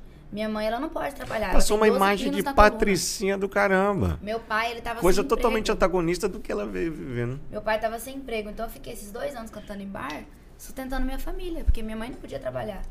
Então, essa imagem toda da- de, de eu ajudar minha família, de batalhar em dois empregos na música e como secretária, vendedora, eles não passavam, não contavam. Você ficou na subjetividade do. Eu ir de loja em loja, vou lá, filmo um vestido pra emprestar o vestido pra cantar no casamento, vou lá, faço filmagem no salão pra ganhar maquiagem, vou lá, tal, faço isso pra ganhar Eles filmaram a gente aqui em Cuiabá. Inclusive as partes mais legais de empatia que poderia ter passado no vídeo, porque eles tinham toda uma coleção de imagens, passaram as imagens mais da Stânia fazendo compra no salão. Não, fazendo compra no La Provence. Mas com as sacolas, né? Super Mano. milionário. Mas correndo na chuva, que eles falaram, essa imagem vai ser legal, já não foi Não. pro ar. É porque edição é edição, que você, você monta tudo ali, É um né? programa. Ali Então, você ali faz a gente tudo, aprendeu que não faz você- tomada de tudo, porque senão eles podem pegar aquela tomada que, que, se aquilo, Hoje quem sim. mandou você dar ideia, né? Mas, ó, eu lembro muito bem, nítido, que o Manso falou pra mim: Ô, você falou, você leu o que eles mandaram você falar lá na, na mensagem, o texto? Eu falei: sim. Você não? Ele: eu não. Eu falei o que eu queria na hora, o Manso. Aí ele: Ô, você vai ficar com a cara feia lá na hora? Eu falei: lógico que vou, se não fazer o que eles falaram, eu vou sair. E não foi. Ele fez ao contrário, ele ficou. Ele foi ele, sabe? Lá, Ele tipo, foi manso, muito ele menos dois, manso. inclusive. Então, assim, ele ficou, porque a plateia de fora vê. Então, eu lá ficava assim, tipo, mais séria, né? Tipo, tal, tal, tal. Naquilo ali, eu criei muito hater na internet. Então, então eu ficava lendo no YouTube muito, eu ficava triste, ficava lendo, me tornei uma pessoa assim, ah, cara, sabe quando você. Aquilo lhe mexe. Cara, com eu você? imagino, eu imagino como isso deve ser foda, porque eu já sofri hate É na internet. cara. Eu já sofri, já compartilhei com o Douglas algumas poucas situações e num universo muito menor do que o universo Já é doído, né? da TV brasileira, tá ligado? Na posição que você tava, com a puta representatividade que você tinha E por uma questão aqui, eu, eu, eu faço das palavras dele as minhas, assim, falo assim, cara, aquilo ali, né? Os caras arquitetaram a parte. Porque, porra, TV é isso. TV é a isso. TV é, é- é a antítese do que é isso aqui, entendeu? Aqui você vem e fala da Estânia. Na TV eu falo pra você o que, que você tem que falar da Estânia. Entendeu? Eu acho que é uma coisa Depois meio. corto ainda E, as ter- partes e que você, é a e mais. você ter que e você É. ter que ler um bagulho que as pessoas criaram como opinião a seu respeito, que não dizem, não traduzem quem você é, simplesmente porque elas estão lendo o que mandaram você Haja ser, deve ser um né? bagulho muito estômago, Você tem que estar muito resolvido, Foda. né? E não pro... Mas tava eu num não processo. estava resolvida, É. entendeu? Uhum. Eu não estava resolvida. Porque se eu estivesse, ia ser diferente. Mas era o meu primeiro reality. Então, assim, naquele momento, aqueles meses, que aí o programa ainda continua acontecendo. Né? Então, nesses meses, uns quatro, sei lá, três meses, eu evoluí muito, assim. E aí, quando eles ligaram e falaram, ó, oh, Stânia, vai ter a repescagem, e dos 60 a gente escolheu uns 5 pra voltar pra repescagem na final. Foram oito, né? E aí, eu fui. Já fui uma outra pessoa. Foi uma outra Estânia, totalmente. Então, eu já cheguei lá de um outro jeito, sorridente, sendo eu mesma, espontânea. Tentei, assim, na- até na minha historinha lá, eles contaram uma coisa mais real. Só que aí, naquele momento, é, no programa, tinha acabado de esque- esqueci de falar, a Thay, que era minha dupla, nós duas estávamos. E nós duas fomos escolhidas Que é uma outra coisa que, a, que, que a- você vê que a isso. TV Mas fez. vocês, vocês, vocês foram como dupla? Só pra- Não. Não, Eles pegaram a mina momento. que era tua dupla pra ser tua adversária Sim. direta é, na que competição. a TV faz, né? Nós éramos Entendeu? amigas.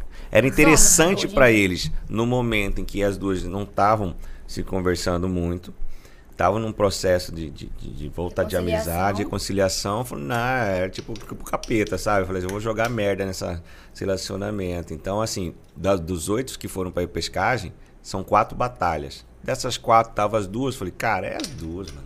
Tinha muita chance de ser isso, né? Eu e Thay não pensava. A gente falou nunca de eles vão voltar. A Xuxa, na hora que chegou as duas, falou sobre isso, né? Tipo assim, vocês tinham uma dupla, por que, que não continuaram, né? Ou seja, eles fizeram pra, pra ver o Ah. que mesmo. não passou isso na TV. É, foi ao vivo, Só né? ao vivo. Não- não ao vivo. Então, aí nós batalhamos. Só que ali tinha, alguém tinha que vencer, né? E aí, naquele momento dos jurados, tal, tal, tal, eu ganhei a batalha. Só que éramos amigas. E a gente não sabia mesmo quem ia ganhar a batalha, porque as duas cantavam muito, velho. Podia E ser aí, estranho ela, é, ganhar, as duas são extremamente ganhar. Só que talentosas. naquele momento, hoje a gente conversa e conversamos muito sobre isso. Isso Inclusive ontem a gente estava lá na casa deles. Hoje elas são lá. melhores amigas de novo. A gente, tipo, naquele momento, tipo, a Thay parou de falar comigo, assim, a gente teve vários problemas. As duas porque ainda acho que faltava amadurecer muito, né? Amadurecer muito, foi a mesma coisa que eu fiz com a Ruli na época, depois eu entendi, mas no momento lá eu julguei ela, eu falei, ah, será que, né, não é porque ela mora em São Bernardo, não sei o quê, porque a gente tem isso dentro. Eu lembro da vai sendo. The Voice pra, pra travesti, né? Nossa, aquele dia eu fiquei, mas que merda, que injustiça. Até você entender a história da outra pessoa. No momento do calor do que você sai no programa, depois você já vai cantando um dia, dois dias. Falei, gente, a pessoa tão guerreira quanto tá buscando o lugar dela. Alguém tem que muito, sair. merece, entendeu? Alguém tem que ganhar. E, então, assim, aconteceu tudo isso no The Four, mas quando eu fui pro The Voice, eu já entendi que ali é um programa e tá tudo bem. É, você tem que sugar o que eles vão te dar. E se não deu, beleza. Se não virou quatro cadeiras, virou só uma, beleza. Eu já fui mais pé no chão, entendeu? Tipo, a diva, ela virou minha amiga. A gente teve um bom relacionamento total. A diva é que ela batalhou. a diva ganhou? Ganhou. Mas eu tenho um relacionamento bom com ela. Ela torce por mim, ela comenta nas minhas coisas e tal. Então, isso a gente, eu evoluí como pessoa. E a Thay também hoje em dia. A gente conversa sobre isso. Eu, que- eu queria saber um pouco mais sobre a escolha do time, porque eu, eu percebo, eu posso estar errado, mas eu percebo que muita gente escolhe um time e fala, ah, vou pegar, sei lá, o time do Lulu Santos tá um pouquinho mais fraco, entendeu? Tem. Vou lá e tal. Tem isso. E aí, quando você foi na Isa, Coração aí eu dela. falei assim, nossa,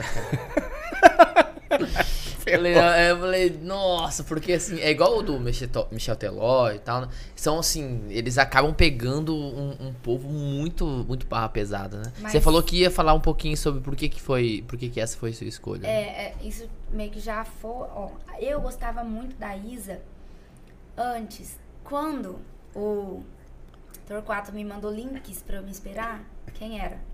Isa. Ela não era famosa.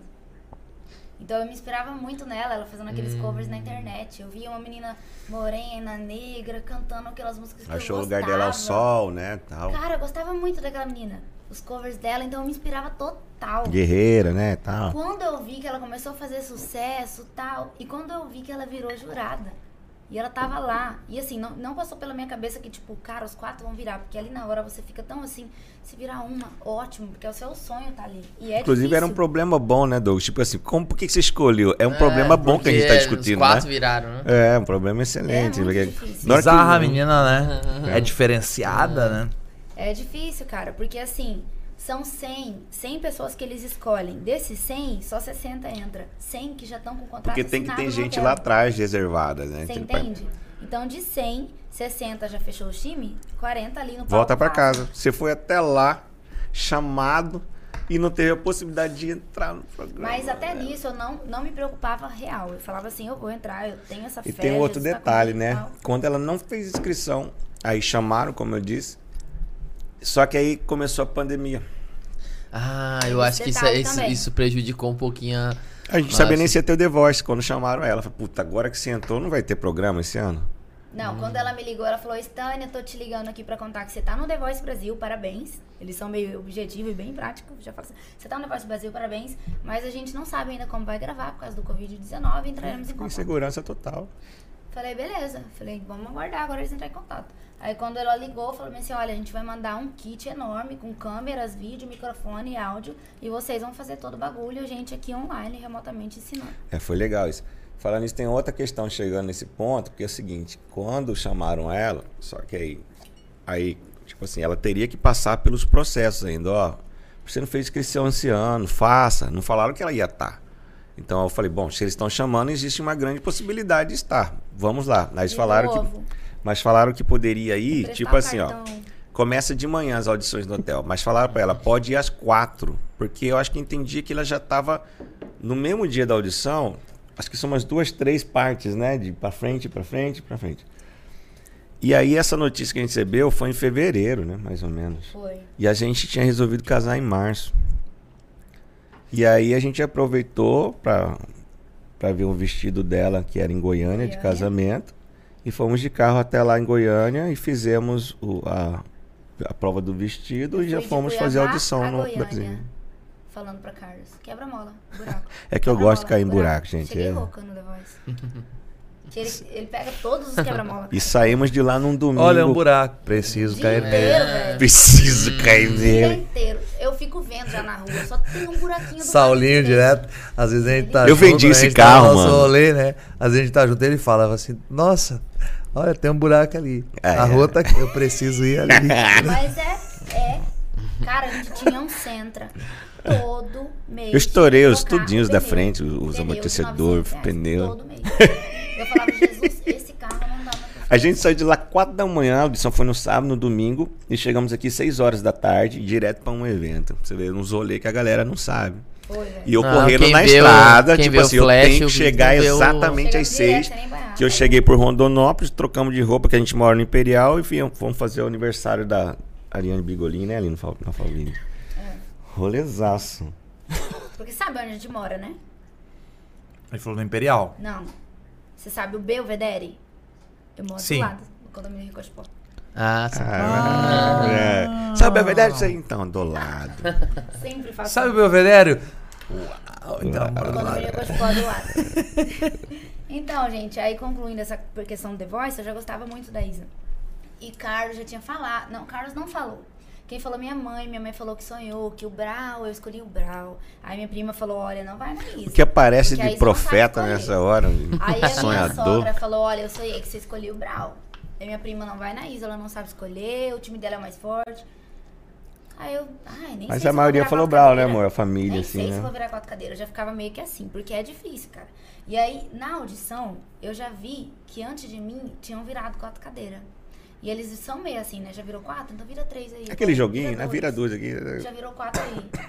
E aí, na hora que eu tava ali no palco, super confiante. Eu tava mesmo, super confiante. Mas aí o Thiago Live na, na janelinha. Tânia, boa sorte. Desestruturou. Desestruturou. Eu fiquei nervosa, velho. Caralho, isso deve ser meio bizarro, né? É. O Thiago merda, Leifert chama o Você seu nome e fala concentrado, assim, né? Eu não tinha boa visto sorte. ainda. Caraca. Aí ele, tipo, muito pertinho, ele aí. Stânia, boa sorte. Tá linda. Aí E a minha música já começou. Tim, tim, tim, oh my God. Ah, Aí começou a minha música já, cara. Naquela hora, é que eu estudei, tipo assim, estudei tanto, velho. Que a música ficou meio que automático. E, ou, tipo, eu falo ou não, foi Deus que me ajudou naquela hora. Porque eu sabia que a letra, eu tinha esquecido a letra. Só que saía no automático. É, é de, Foi muito Deus. saiu no automático. Pergunta. Pergunta do menininho interiorano. Ok. Como é que é? Os ca- a banda tá tocando ao vivo ali pra você? Ou tem um, um playback? Como é que é esse rolê? Eu não sei. Então, eles mandam a, o VS pra gente estudar. Resposta de uma menina do interior. Não eles sei. mandam o VS pra gente estudar. Só que ali na hora eles estão tocando. Pode ser que Eu acho que é uma interpretação. tá junto É porque também. tal- é aquela história do VS que eu não toco ao vivo. junto. Talvez tenha alguns ao vivo, alguns VS. É, pode ser Eu que não os sei falar. metais no VS, mas a banda assim, a redonda tá lá. Baixo, bateria. Acho que violão, tem os dois. Teclado. Mas pode ser. Não dá pra falar o que, que é e que não é VS. Não. Eu, Só- eu imagino emocional, porque é sempre aquela coisa, a glória ou a derrota, né? Porque esses programas é uma coisa assim, né? É. Vai lá. É, você irmão. ser humilhado, né? você vai ser exaltado. Vamos ver. É desse Quê? Né? modelo, Como mano. assim? Mas eu falo- agora? Como que é? Cara, eu nunca perco uma oportunidade. E falo pra quem não foi ainda, vá. Independente Ah, da não. glória ou da derrota.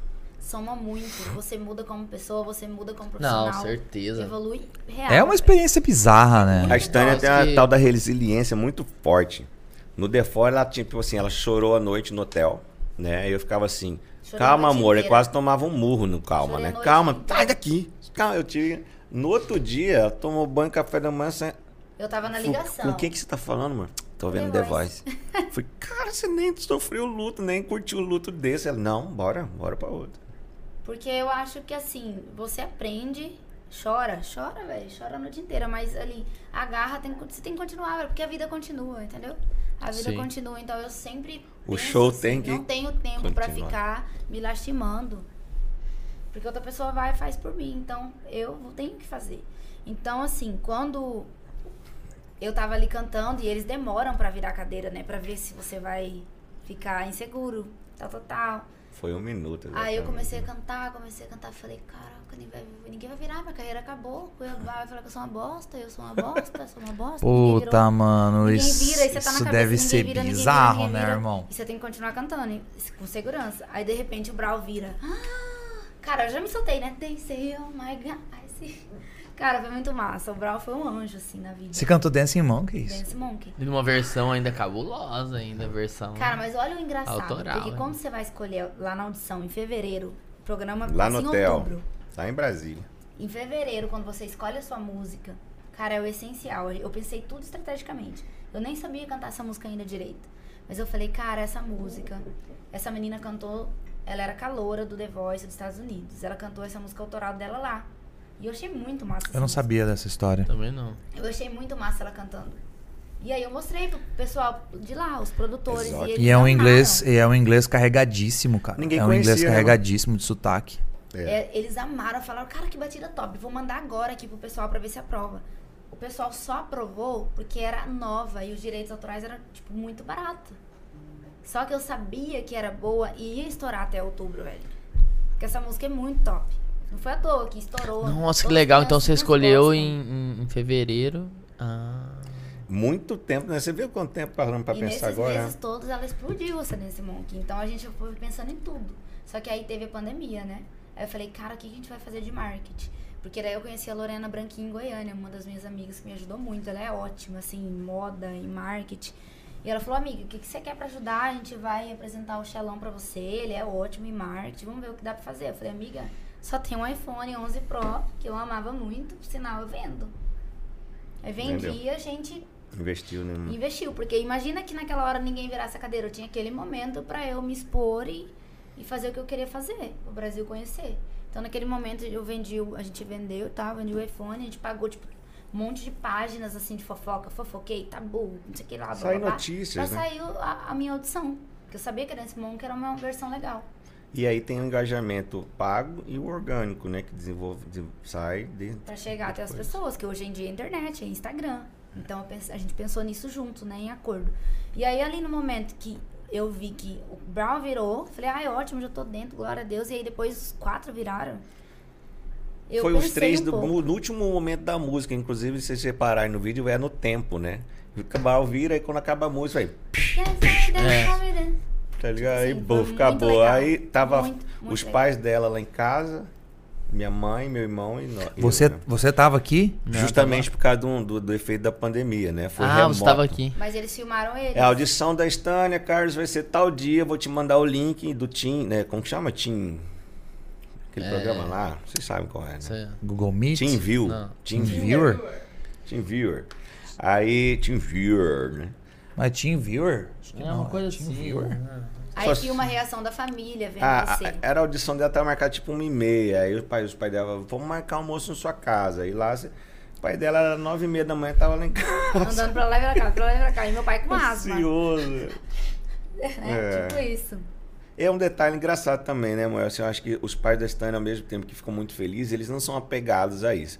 Né? No sentido, tipo, Eles me ajudam muito. é, ajudam muito, mas tipo, ah, pra eles, tipo assim, se a Stânia passasse ou não passasse, é a Stânia que eles amam, a Eu essência, sou sabe? definida, assim, já O pra programa pra eles foi só um negócio bom pra ela. Um detalhe no Pra- rolê. que é importante né? pra ela, um não eles. Eu falo, eu falo pra Carlos, eu falo, gente, eu não posso chegar com algum problema pra minha mãe. Mãe, hoje eu. Mãe, eu tô triste hoje. A minha mãe fala, então não fique triste. mãe, eu tô sem dinheiro hoje. simplifica. Por quê? Eu conheço a Sânia, não eu conheço. É, você conhece bem, Dona Zara. Aí eu falo, mãe, eu briguei com o Carlos, mas vocês vão se resolver. Cara, Que meu pai e merda, fala alguma coisa. alguma coisa. Eles sempre vão estar assim, sabe? Então isso, por isso a garra de sempre, sabe? A resiliência. Eu acho que foi muito da, da criação deles. Obrigada, pai e mãe.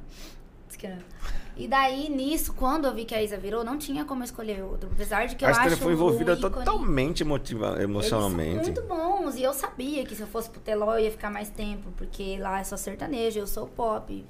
Eu ia me destacar. Se eu fosse pro do Brau, talvez também, porque quem vira primeiro é que mais gostou de você. Então o Brau virou muito primeiro e ele tava muito envolvido comigo. Eu acho que eu ficaria muito. Só que aí também tinha isso do- de que quem tava em alta era a Isa. De todos os quatro, quem tá em alta. O nosso tava repertório era só tinha a Isa, ninguém tinha música do Teló, não tinha música do Brown, tinha, deve ter uma do Lulu. Mas um monte era da Isa, então na hora eu acho que ela já. já tinha esse lado emocional. Fui muito com o coração e, e já vendo também o lado estratégico. Só que, Não muito certo. aí, beleza, foi a Isa, amo, tô no time da Isa. Aí, de repente, lá no ensaio, tudo, eu falei bem assim, mandei um áudio, amor, quem... Vixe, amor, agora já vai escolher pra batalha. Quem cair com a diva, que ela tá aqui do lado do meu quarto cantando, a diva, a primeira trans do The Voice, tá ferrado. Quem... Gente, no mesmo minuto, o Trocato mandou a lista, Stana e Diva.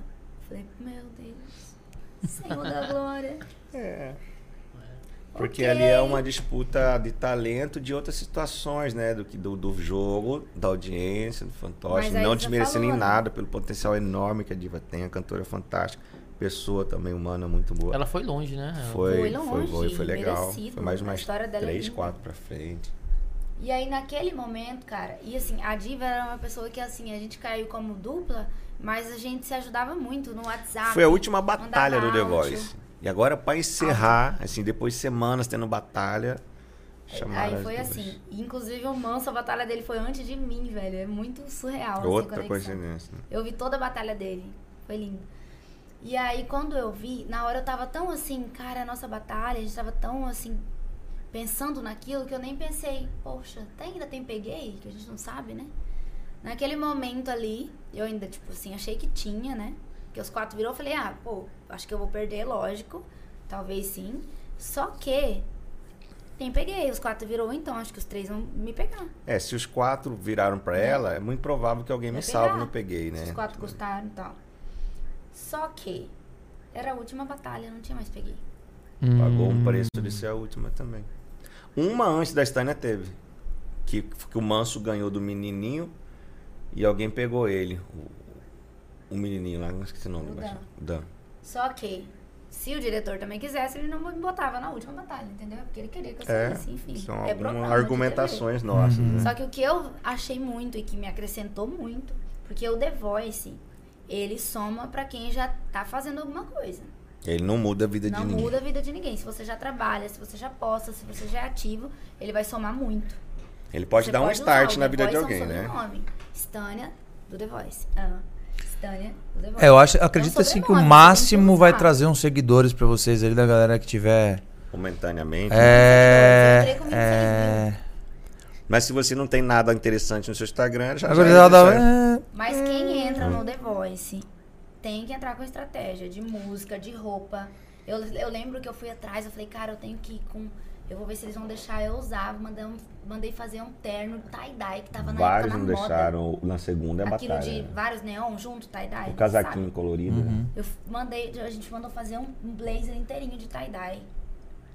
E fui com um tênisão desse tamanho, assim, altura, com blackzão.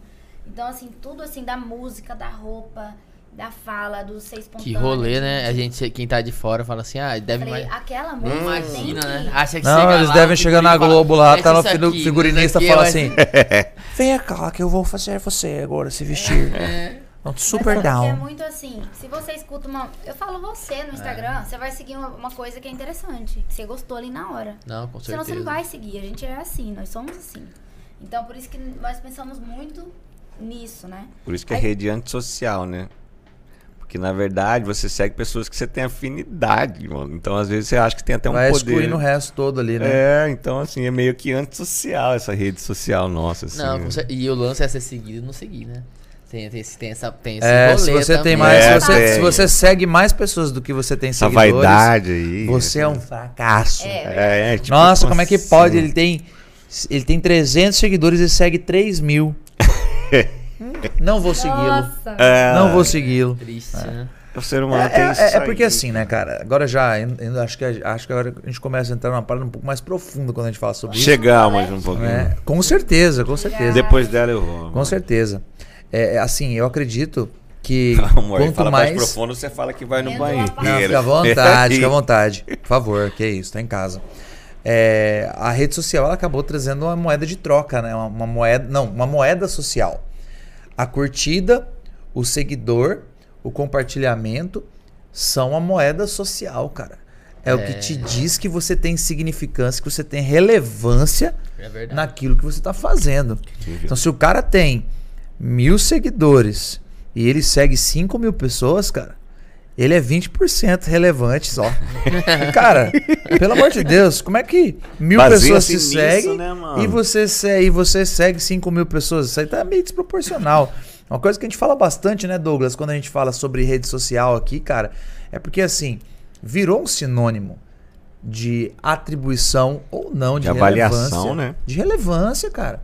Porque, porque, porque é o seguinte, né? A gente falava um pouquinho ah, aqui sobre, sobre igreja, sobre fé e etc. A gente pega, sei lá, por exemplo, mora aí Jesus. O que, que Jesus tinha que fazer as pessoas quererem seguir ele? O que as pessoas viam nele? Tinham, encontravam nele alguma coisa que para elas faltava? Se Jesus fosse um Instagram, Começou. tá ligado? Começou. que modelo, mano, né? Então, assim, eu vejo muito Acho que depois do Cristiano Ronaldo ele ia ser o mais seguido. o mais seguido, depois do Eu Cristiano acho que o mais seguido e CR7. perseguido. É, É, Como foi a talvez. vida dele? é, não. Talvez. Você teve esse balanço de seguidos e perseguidos. Né? Ia ter hater, né? Mas é um- muito mas é um-. Ele seria Esse crucificado é um pelos haters. triste, né, cara? Assim, a maioria dos hates que eu falei que eu tive aqui na internet se limitavam a um número muito restrito de pessoas que sabem quem é Kenderson Araújo e o que ele faz, né? Mas a internet ela não, ela não precisa mais de uma pessoa famosa pra ser alvo de qualquer Aí eu que lembro meu primeiro hater, eu achei de- legal, cara. Eu achei, nossa, eu achei Sério? super legal. Alguém me Eu combateu. tava com meu canal do YouTube lá, com meus 5 mil inscritos e tal. Aí eu lancei um vídeo, alguém foi lá e falou, ah, seu comunista, não sei o que. Eu falei, ah, que massa, cara. eu achei massa, moleque. Ô, aproveitando, isso é uma frase que eu Né? amo falar, né, legal. Uma vez eu vi num, num, num post do Leandro Carnal, né? Ele falou: Eu amo. Aquilo lá me virou uma chave gigantesca na minha vida. No sentido, falou, cara, não há motivos pra você se ofender. Porque o cara chega, te xinga de algo, você fala assim: ou eu sou aquele algo e eu tenho que assumir, ou eu tenho certeza que eu não sou, então não tem motivo a se ofender. Então o cara te chama de alguma coisa, fala, É igual você falou, você só constata. Não, eu achei, falei, cara, esse cara tá perdendo tempo vendo aqui. É. Entendeu? Eu pensei, cara, ó, já tá. Eu acho que, entendeu? Quando você começa a ter haters, você fala, pô, tô ficando Eu, me, eu, eu lido, eu lido muito mal com hate, cara. É, né? Você é Ah, mais, eu lido muito- é eu mais lido- explodidamente. É, é, eu lido muito mal com hate. E eu acredito que isso, isso, isso parta do pressuposto que eu não me aprovo, entendeu? Em muitas coisas, assim. É louco. Então eu vejo que quando alguém toca num ponto meu que eu considero extremamente frágil e eu encontro naquele ponto uma fraqueza minha, eu me identifico com o que a pessoa tá falando, falo assim, não, mas é isso mesmo. É, né? Isso aí. É isso aí mesmo, Cara, mano. eu já sou do. Eu já ligo foda E aí eu- fácil. Não, Porra, eu queria ter, eu queria ter essa facilidade, assim, eu não sei sabe? me posicionar Ah, Agora, muito. claro, uma dimensão nacional é outra parada, né? Não, hoje em dia eu, eu, cara, aprendi muito.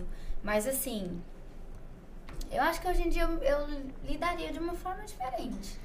É, Todos estamos num processo, né? Talvez hoje o que você acha ideal, talvez no- daqui 10 anos você fala, puxa, eu não estava pronta. Mas o interessante é estar crescendo, procurando sempre, reconhecer onde precisa mudar. É o que eu converso com a Stan. Eu não vou estar pronto hoje, mano. E nem quando eu morrer. Mas eu preciso constatar sempre, procurar ver o que eu estou precisando melhorar no caminho. Senão você entra numa paranoia de que nunca está bom, nunca está certo, nunca estou pronto. Aquela questão até da ceia, que uma vez o pastor comentou, você nunca vai estar pronto. Ou você acha que você vai um dia vai estar. Ó, essa semana eu não pequei. Ó, essa semana. o- Ontem e hoje eu tô zero. Posso tomar Santa Ceia. É a mesma coisa na vida, a gente vai estar errando. A diferença é da pessoa que está errando e não vê, não procura avaliar, escutar as pessoas que pensam diferente dela, como a Bíblia diz também, que na multidão de conselhos há sabedoria. Então, isso leva para todos os sentidos da vida. É importante você estar caminhando, mas às vezes também você fala, poxa, mas aquele fulano pensa diferente. Deixa eu dar uma conversada aqui. Bom, e com respeito. E. Né? A gente está em processo eterno de mudanças, né? A gente tem nossos conceitos, mas é importante, por exemplo, dentro da mesma religião, a gente tem várias ramificações, né? E às vezes dentro da religião o cara esquece do principal, do amor e começa um debate, um, um discurso de ódio, um, né? uma coisa que fala assim, uai, mas aí vocês saíram do propósito. Né? E Jesus em várias vezes vai falar de várias coisas, da perseverança, da fé, do amor, porém o mais importante é o amor. Isso é amor para quem você gosta, quem você tem afinidade, ou amor aos inimigos, entre aspas, o que são inimigos também. O amor ao próximo como um todo, o amor ao mundo. Né? Eu acho que se resume a isso. A gente tem, tem, sempre tem que tentar, na nossa caminhada de mudança, de procurar estar melhorando, sem essa paranoia de que nunca tá bom, né? mas sempre com amor no coração, porque isso eu acho que te traz um pouquinho para você não ficar egoísta. Às vezes eu acho também até que o, o hater ele faz aquilo ali pra chamar atenção total, né? Porque eu lembro que um dia Você nem conhece a pessoa, né, mano? eu saí no, no Instagram lá do Pa- Pagodeio oficial, como que era? Quem? Tem? No Instagram lá Ah, de pagode, alguém que- paródia lá que eles postam, quando as pessoas erram. E eles pegaram um trechinho meu que eu errei uma vez e postaram nesse Instagram.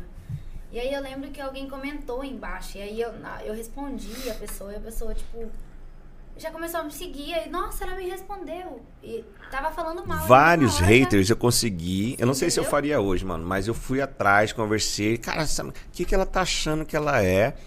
Pra ela não. o pagodeiro é famoso, deixa ele postar o erro dela. O que, que ela tá achando que é? Você é um marido babaca. Cabe essas coisas ofensivas. Mano, todos eu consegui reverter. Falei, cara, se fosse alguém, sua irmã, sua esposa, ela não fez, ela só postou uma coisa que pra ela fez mal. Então, talvez pra mim não faria tão mal, mas pra ela fez. Então, respeita a dor dela. Só sei que os caras foram mudando, mudando. Falaram, não, vocês vão tocar no meu casamento, sabe? Uma coisa, mas deu um trabalho. Dispensa uma energia nossa conversar com essas pessoas e falar, não, não é bem assim. Mas tem de tudo na internet, né? Nesse sentido. Eu acho que, tipo assim, quando vocês têm é, um negócio, ou quando aquilo que você faz meio que depende da aprovação das pessoas, né? Sim. Tipo, cara, o que a Estânia faz, mano, é arte. Uhum. O que ela faz Separar alegra. O que ela faz desperta sentimentos, cara. Mexe com Porque emoções. A música é foda, cara. A música, ela Tá ligado? mexe. É, a música ela é cabulosa, ela desperta em você o que há de melhor e o que há de pior também. né? Você tá na bad, você não vai ouvir uma música hype, você vai ouvir uma música de bad. Por quê? Porque aquela música traduz o indizível, cara. Então, assim, é muito fácil para as pessoas, quando elas estão nessa vibe do sentimento, chegar lá e blau, lançar uma palavra, tá ligado? Mundo de nin- terra de ninguém, Por- né? Exatamente, cara. E eu acho assim que. Porra, você tá aqui agora, mano. Você acha que você saiu bem pra caralho, né? Você tá aqui agora. É óbvio, tudo deixa uma marca. Tô no explodidamente. Tudo deixa uma marca. Nossa, olha só que hype. Tudo deixa uma marca, né? Entendeu? Fez um afago no coração, ela aprendeu esse dia. É. Ah, É aquele rolê, né, cara? É porque todo mundo vem com essa coisa. né? Hoje a gente tá vivendo. Você, eu lembro até agora a hora que eu comecei a cantar lá do Quero que valorize o que você falou. Ah, isso é música de coaching. A gente tá meio nessa pegada de Coaching. amaciar as coisas. Ah, se a vida te der limões, faça uma limonada. né? E, e sei lá, mano, eu acho que é, é esse constante aprendizado aí que, que leva a gente pra lugares é, sempre melhores do que a gente já jamais esteve em algum Mas, momento da mas nossa a, gente, vida. a gente falou muito do que você fez, né, Stanley? Eu queria saber um pouco mais do que você vai fazer. Quais são os Legal. planos aí de vocês dois aí pra. engravidar. Ah, é? Tô brincando. É. Não, a brincadeira é que, que- a gente tá falando de, de, de caminhos, né? É natural do nosso. Que eu olhei bem e o séria vai falar. O Kento vai falar o quê? Ele tá com uma filhota, Vem né? que a água tá quentinha. É, é que ele tá Entra. com uma Tá filho filhota. pequenininho? Dois, eu tenho um, ele tem dois. É, tem um menino com quatro, vai fazer cinco anos. E a menininha com um ano. Nesse processo aí, é, é, quando a gente Cinco casou anos sem dormir. Em ma- Só pra te avisar, né? Que- Mas é massa. Faz bem, faz bem pra voz, viu? É. Uhum. Então vai- vai melhorar nosso negócio. Você vai ver. Você vai, aprender, você vai aprender uns drive diferenciados Ah, demais. drive, é um roquinho. Você tá louco. Nós casamos 12 de março e é, a coincidência é tão grande que era numa quinta-feira. A gente viajou no sábado para Lua de Mel. No sábado começou aquelas coisas na televisão. Porque por enquanto estava na Itália a pandemia. E aí de repente começaram a cortar os voos no Brasil naquele final de semana. A gente até abortou a Lua de Mel e voltamos para uma Lua de Mel de dois anos, né? Voltamos lá porque estavam fechando o aeroporto. Então a gente pegou, saiu de Campos de Jordão. Campos Eu sou José dos Campos, eu confundo essas duas cidades sempre. Campos Jordão. Pegamos um, um- um Uber, fomos até o aeroporto, falamos assim, sem nada. Então, falou, olha, a gente quer voltar no próximo voo. Porque o risco de a gente ficar isolado lá era grande, porque ia parar avião, ia parar ônibus, ia parar tudo, ia ficar lá fazendo o quê? Então, os planos que a gente tinha pra todos os planos, né? Inclusive, né, estamos casando, agora vamos tocar a vida juntos. Simplesmente a gente Pô, casou na quinta, domingo, acabou o evento, eu falei, vocês vão ficar em casa sem trabalho. tipo isso. Ligado? Reinventar Imagina você casar, normalmente tem as suas dificuldades. Você casar no final de semana que estabelecem que não vai ter mais eventos. Vocês dois trabalham com evento, você recém-casado. Foram milhões de Tá desafios. merda, mano. Agora eu tô reinventar associando Né? bagulho É, eu faço É, questão nossa. de falar assim. Agora eu tô juntando aqui É. os números. A gente começou a fazer Caralho, live. mano. Atrás E aí veio esse processo até do The Voice, que foi um alento, falar assim, tomara que nesse ano tenha isso aí, né, do The Voice como um tipo assim, calma, do The Voice. calma. Até as lives que a gente começou a fazer, quando chegou a hora do programa, o programa falou assim, ó, você pode ir live, mas não pode ser com, com, com parcerias, patrocínios. paga. Falei, pô, os que estavam sustentando a gente é fazer a live e botar a marca do cara. Agora fazer live por fazer, a gente precisa de captar dinheiro nesse momento, né? De noivas, mas vocês imaginam, né? As noivas remarcando, casamentos sendo cancelados. Ixi. As que tinham fechado, aí é, rescindia e pediu o dinheiro de volta, porque naquela época ainda não tinha lei, né? Para o pessoal de evento, de casamento. Era mais do lado da noiva. É que chegou um momento que a pessoa podia não casar, mas ela ficaria com crédito e não pegar o dinheiro de volta. Faça um dia você faz o evento, você está com crédito com eles. Mas até então a gente tinha vários contratos, simplesmente eu quero meu dinheiro de volta. Não é pouco dinheiro que é um casamento. Toma, aí você vai lá de volta, de volta, de volta. Aí depois saiu uma lei que não podia mais. Então, assim, eu- você falou, qual que foi essa pergunta mesmo? Dos planos que é- futuros, né? Eu tô, tô puxando Ah, tá. pra gente ir pro futuro então, assim, agora. As coisas que a gente queria fazer, os planos que tava na mente depois de casar, tal, tal, tal, teve que ser adiado, né? Que começou agora. Começou agora. Porque no final do ano a gente. Eu já, nós tinha uma- antes da stand eu tinha uma sala alugada, paramos. Escritório. Em dezembro nós alugamos outro lugar, por sinal, é, convidar as pessoas para conhecer nosso trabalho depois né, no Instagram da Musique, né? Quem estiver escutando a gente aí. Musique e Casamentos. E a gente está com um escritório lindo. Convidar vocês também a tomar um café com a gente lá, na 24 de outubro, perto do Cedros. É. Olha só, região A norte primeira de sala Cuiabá. Tem um letreiro de LED super lindo. Ah, é onde ele Espaço Magnólia ali? Justamente. É no Espaço Magnólia? No da frente, na primeira sala. Magnólia, Que primeira da sala. hora, É. Tá gente. muito legal. A nossa carinha aqui, né? Que nesse processo. Toma um de- café, vai pro outro lado, come uma esfirra, É, pá, volta. Foi o que eu fiz hoje, por sinal. É. é macarrão. Amor. É que ela é, ela é francesa, Monsoir. É outro rolê. E aí agora a gente vai começar, re- recomeçar, né, a, a vida, entre aspas, normal. De atendimento, de planejamento familiar, profissional. Deve ter um acúmulo de eventos também, né? Bastante. Porque é-. Mas nos últimos três meses do ano passado, eles deram uma... Nossa, desafogado. dezembro a gente nem dormia. É. Que legal, né? Sim. Isso é Muito incrível, legal. né, cara? Isso é uma benção, né, mano? De Deus. E eu acredito assim. E eu profetizo, meu amigo, Ah, minha amiga. Eu digo pra vocês o seguinte, cara. Março vai cair uma caralhada de restrição aí. Santo Deus de quê? Vai cair, vai cair, vai, vai, Cair. vai aliviar. Ah, parar, Vai. Sim, sim, sim. Já, já estão estudando, inclusive, o abandono da máscara já, né? Eu vi, É, li é, hoje. Que, que fique... Houve uma redução. Em alguns, em alguns lugares, cara, a redução tá absurda no número de casos. Então, o- a- seguindo o modelo que aconteceu lá na Inglaterra, né? Na Inglaterra acabou, acabaram as restrições e já estão tratando o Covid como endemia. Hum, Então eu, eu acredito muito, cara, que esse setor ele vai. Porque a gente quer isso, cara. A gente precisa disso. Muito, A gente precisa, a gente precisa de eventos, a gente precisa de festa, a gente precisa de celebração pra gente falar assim. Ai, cara. Eu falando nisso, eu até lembrei de uma coisa que a gente conversou em off antes de começar também, né? Que é onde eu também me, identificava no jeito seu de pensar de, em relação à comunhão de frequentar a igreja. Porque Uhum. o templo somos nós, ok. Mas o ser humano precisa disso. Dessa, dessa, desse contato. Dessa comum união, né? comunidade, como união. Então, comunhão, né?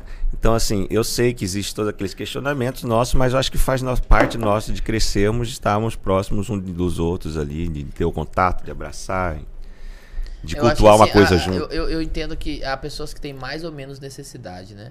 Porque É. a igreja ela tem uma função social, de lembrar, de estar. Várias, né? Funções, entre elas essa social aí. É, a- a- eu falo assim, ela tem essa função social no sentido De promover a comunhão, o ajuntamento. Entendeu? né? É uma função A social. interação. Você tem um dia na semana. Você O tem homem é um um ser social. Né? Pra, pra, É. Então. Mas eu, eu, por exemplo, eu sempre na, tô, tô na sala de aula, eles sempre perguntam assim, ah, e você? Porque eles per- eu sou o professor Jesus, né? Segundo eles. assim. Ah, é, é, a É, semelhança do que os romanos Parece pregam, né? Como desenharam como Jesus. né? Essa Você história sabe não que dá, tem uma, uma história engraçada que é assim, Já um amigo meu. Eu já vi esse menino, é ótimo, mano. Tem, tem um amigo meu que ele Ai, chegou assim ai. pro filho dele, muito Você tá zoeiro. Muito, muito zoeiro, assim, né? Falou pro filho dele, uns 3 anos de idade. Falou Lança assim, um vinho pra nós aí agora. assim, é. Por favor. Ei, Deixa, talvez o Jesus, só um sabor está, ué. Talvez o Aí sabor ele falou tá. assim. Ele chegou, o filho dele tinha uns 3, 4 Seco. anos assim, ele chegou e falou assim: Isso aqui é Jesus, lá no São Gonçalo. Isso aqui é Jesus. Aí o menino olhou pra mim assim, eu falei, você viu foto minha na, na igreja lá? Ele olhou pra mim e falou, eu vi, eu vi foto sua, né? Olha, a inocência, a criança é legal falou, demais. Eu vi uma foto sua na igreja. Eu falei, pois é. É, Pois se você é. é mesmo, eu sempre fui gremista por causa de você, então. Pois é, né? eu não sabia. Ah. Você. Então você é gremista até hoje, é? Até hoje eu sofro com isso. Que legal. Quer dizer, porque, sofro assim, não, né? Como eu Porque tava falando, pra quem tá ouvindo, fregueses. a, a gente, eu e a Stan, a gente conhece, a gente é o quê? Cara, Oito eu anos? tinha. Eu Nove tinha anos. dois. Eu tinha Ah, dois. Você tem quantos anos? Não, você tinha Dois. dois anos. Claro que não. Claro que não. Você tem quantos anos? 33, tô brincando. 35. Idade de Jesus, 33 Aí, ó. Ah, Quando meus alunos perguntam quantos anos eu, tô, eu tenho, eu sempre falo que eu tenho Eu quero fazer 2022 filosofia, agora, depois você me tem explica o tem processo anos? lá. É verdade, tô falando sério. 2022. Jesus não mente. 2022, entendeu? Jesus né? não mente. Quem que entendeu? Não entendeu? Eu não entendi. 2022. Jesus, Jesus, tem Jesus. ano zero. 33, Jesus tem. Não, amor, o ano é contado a partir antes e Do depois de zero. Cristo, né? A Que nova dia é hoje? contagem. Fala, amor, É. eu tô perguntando pra você. Ah, hoje, hoje é que dia de fevereiro? 23, né? 23. Hoje é Tenho 24 de 35, eu fevereiro. respondi, eu tenho E eu 35. tenho 27, então você tem milhões de anos na minha frente. Ele tem 25 dias, 3 Eu meses Caramba, de 2022 Douglas, você anos. achou que a menina tivesse uma Você idade eu equivalente à. Sua de. Você tá velho já, filho. irmã cuidava de mim, você ficava... é, Olha esses cabelos Meu brancos, Quantos anos você tinha? suas canas. Eu tinha 10, eu tinha 10. Ele era, tipo, magrinho. E ele aí tinha eu tava 10, com uma ele tá com bermudona 35, assim, o Stanley tá assim, fazendo meio- 29. Ele era meio... Agora meio- pegou, agora pegou no seu emocional, né? Ele era magrinho. Aí ficava É. no quarto, aí a tia Sandra Esse fazia... verbo ser do passado. Meio emo. A tia Sandra fazia Meio salgado emo. pra gente. Minha mãe, Aí né? tinha o tio. Saudades, né? É. É, essa é a essência. Saudade, Da... a gente ficava brincando de, de boneca, eu e a Angélica. E tinha o. Tampico. e Ele não brincava mortadela. também, não? E aí, na época, assim, eu sou gremista, né? Eu e lá em casa a gente é doente pelo Grêmio. Todo mundo sempre com a camisa do Grêmio. É daí que ela assim, pegou. Sempre... Bandeira É. na testa, tudo. E eu lá. Você foi influenciada por essa galera aí. E, no, e ela é gremista até hoje. até hoje. Ela aprendeu a é. falar lá, você viu a importância na criança, né? Como que tem a influência, né? Né? É, um não, dia eu amor, quem você torce? Grêmio. Eu falei, da onde? Porque é Todo mundo coisa- fala assim pra ela, Grêmio, da onde? Porque É Porto Alegre tem essa cor, né? Às vezes. Não, tem também, eu tô É, falando. Claro. Mas ela não tem nenhuma raiz pro lado de lá. Sim. mas, é, mas, isso é, mas é uma coisa interessante, né? Às vezes tem um momento que é uma coisa que te, que te marca, assim, na infância, É, fica. né? E é uma coisa inconsciente. Eu tenho é. umas várias marcas. É. Na testa, no braço. Eu, te- eu lembro que é uma- e é uma coisa inconsciente a questão. Essa questão, eu acho que a questão de futebol é uma coisa muito inconsciente. eu É, sempre conto a história. bastante. Falei que é passional demais. Não, eu, eu falo, eu fui pra, pra. Eu fiquei, vivi cinco anos em Lisboa, né? E eu tava em Lisboa e as pessoas ficavam falando pra mim assim: qual time você vai escolher? Porque lá eles são Porto. mais doentes que o Benfica. Por- Porto. É Benfica. Benfica ou esporte.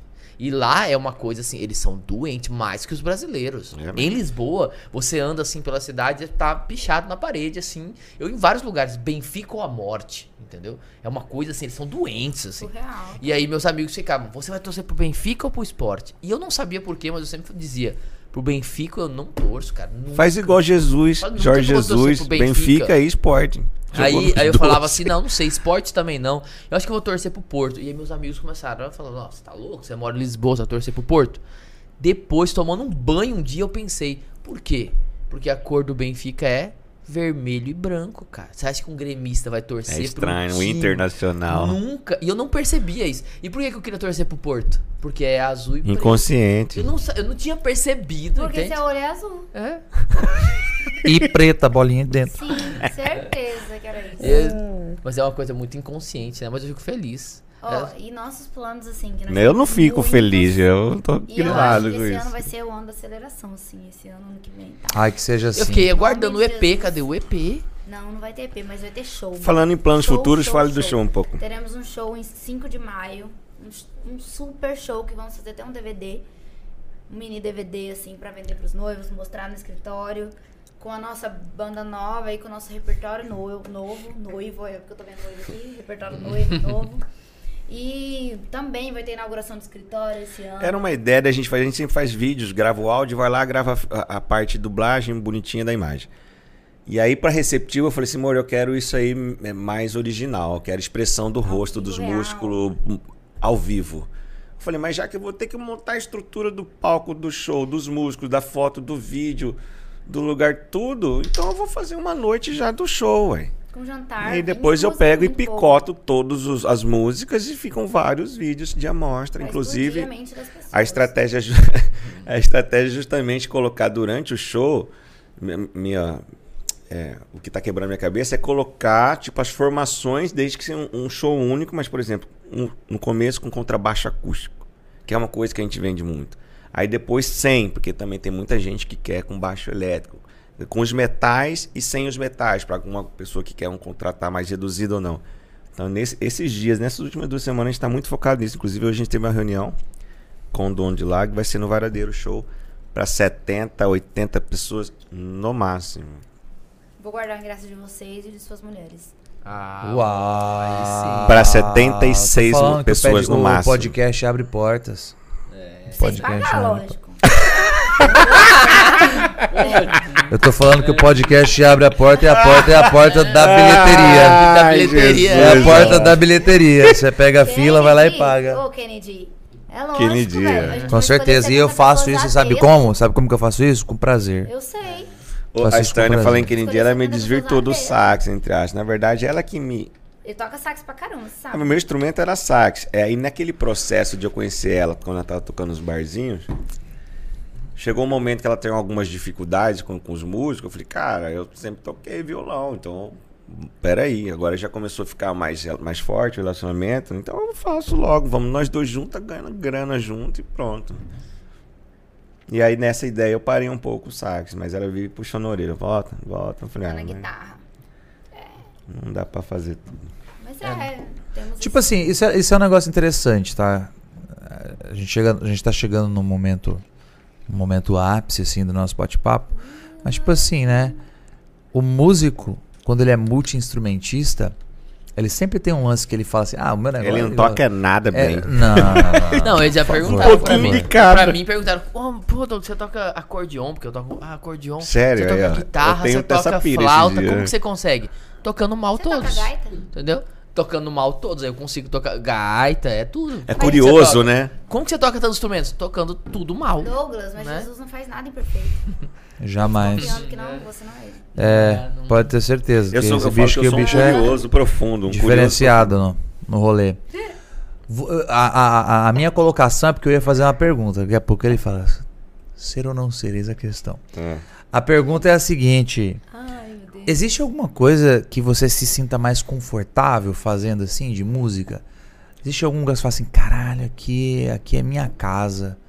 É aqui que é isso que eu gosto de cantar, é isso que me traduz assim. Porque Sabe você tem que fazer muita coisa, né, cara? Eu acho que o universo do Muita. casamento, você sai do sertanejo a shallow, tá ligado? Muita coisa. E aí? Pisadinha, a bonequinha não pode brincar. Sabe brincar. Mas eu falo assim, que duas coisas que eu amo muito, assim, que eu sinto vida e amo fazer. É, casamento eu amo, tá nítido também. E cantar na igreja eu amo, é uma das coisas assim que eu tenho prioridade. Eu amo, eu amo estar, me faz crescer. Você ainda faz isso hoje? Sim. A gente Na verdade, é um processo, Massa, né? mano. Que Eu, massa. A, a Stânia foi criada Onde? na Onde Assembleia. vocês estão indo? Bandeira das Américas. Que da Sim. hora. E tem uns dois anos que a gente tá lá só. E a gente se encontrou lá, assim, uma igreja que recebeu a gente tão bem, acolheu muito bem. E o louvor lá, assim, tô cres assim, crescendo muito. Porque pra mim tá sendo novo, porque eu não sabia ministrar, assim. É, a minha outra igreja que eu congregava era diferente, né? O jeito de, de cantar lá. Não existe tipo uma condução, você Isso, de- dirigir a palavra à pessoa, a né? igreja a chegar naquele lugar. né? Não tinha aham. aquilo. Aquela... E isso não se aprende assim de uma forma. Quer dizer, tem gente que consegue né, interpretar isso artisticamente. Mas assim, eu tô falando num contexto geral, tem que viver para aquilo Quando ali você ser fala de natural. essência é outro rolê. Essência, é, Não, entendeu? é. Você É aquele papo que a gente viver tava Espiritual, aqui. com certeza. E lá ser uma continuidade do que é a sua Eu vida. falo que o conhecimento também, porque a gente tem que falar ali, tipo, eu falo estudar a Bíblia, né? Você tem que falar ali junto com o espiritual. Inclusive um tem equilíbrio. toda terça uma cela que a gente frequenta, inclusive ela também canta lá, então, inclusive nesses grupos menores eu acho que tá muita essência. E aí é onde você tá na igreja, onde Não tá tem luz, o- né? Não tem palco, não tem. É. É E aí você. eu falo assim, não que eu, eu, Stânia, hoje eu não me vejo. Pode ser que Deus tenha outros planos pra mim. Eu não me vejo Stânia como uma cantora gospel, tipo, ai, mas eu vou virar uma Gabriela Rocha e tal. Não, mas estar ali na igreja, adorar a Deus, ajudar, é, dar o meu talento ali e é aqu- aquilo que eu amo, assim. Eu amo estar lá. É totalmente antagonista do que a Adorar gente estava conversando é até isso. agora. A verdade é essa. Não tem E- nada mas- a ver com e o a trabalho. igreja, as igrejas, principalmente as evangélicas, elas são a maior escola de músicos. São. É um celeiro também, cara, é um celeiro, o bagulho é sinistro. instrumento, é composição, é Você voz. vai no músico ali- mais famoso, cara, onde começou na igreja. É, exatamente, artistas, exatamente. Cantoras, cantores saíram da igreja. Cantores e músicos. Desde Beyoncé, Whitney, todo mundo, assim. Sim. Mas, Katy e Perry. Casamento também é Katy uma coisa Perry. que eu amo muito. É, Assim, faço muito por amor mesmo, assim, de cantar na cerimônia, daquilo que eu falei do detalhe, é uma coisa que eu gosto demais. Então, se você fala assim, ah, o EP, o autoral, talvez hoje eu faria um autoral pra esse ramo de casamento, uma música pra noiva, uma música É, não está nos planos agora é,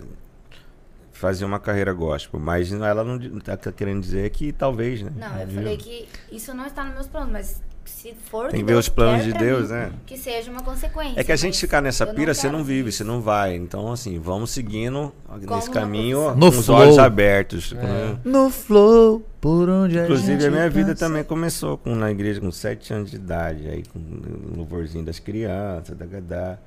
E aí, quando eu tive 24, por isso que eu tava, que eu tava contando o dente desse cara aqui. Ah, ele é dentista. É, e ele tem um a mais, ele tem um, o quarto molar. né, É o eu falei. Defelion. É, então vou ele.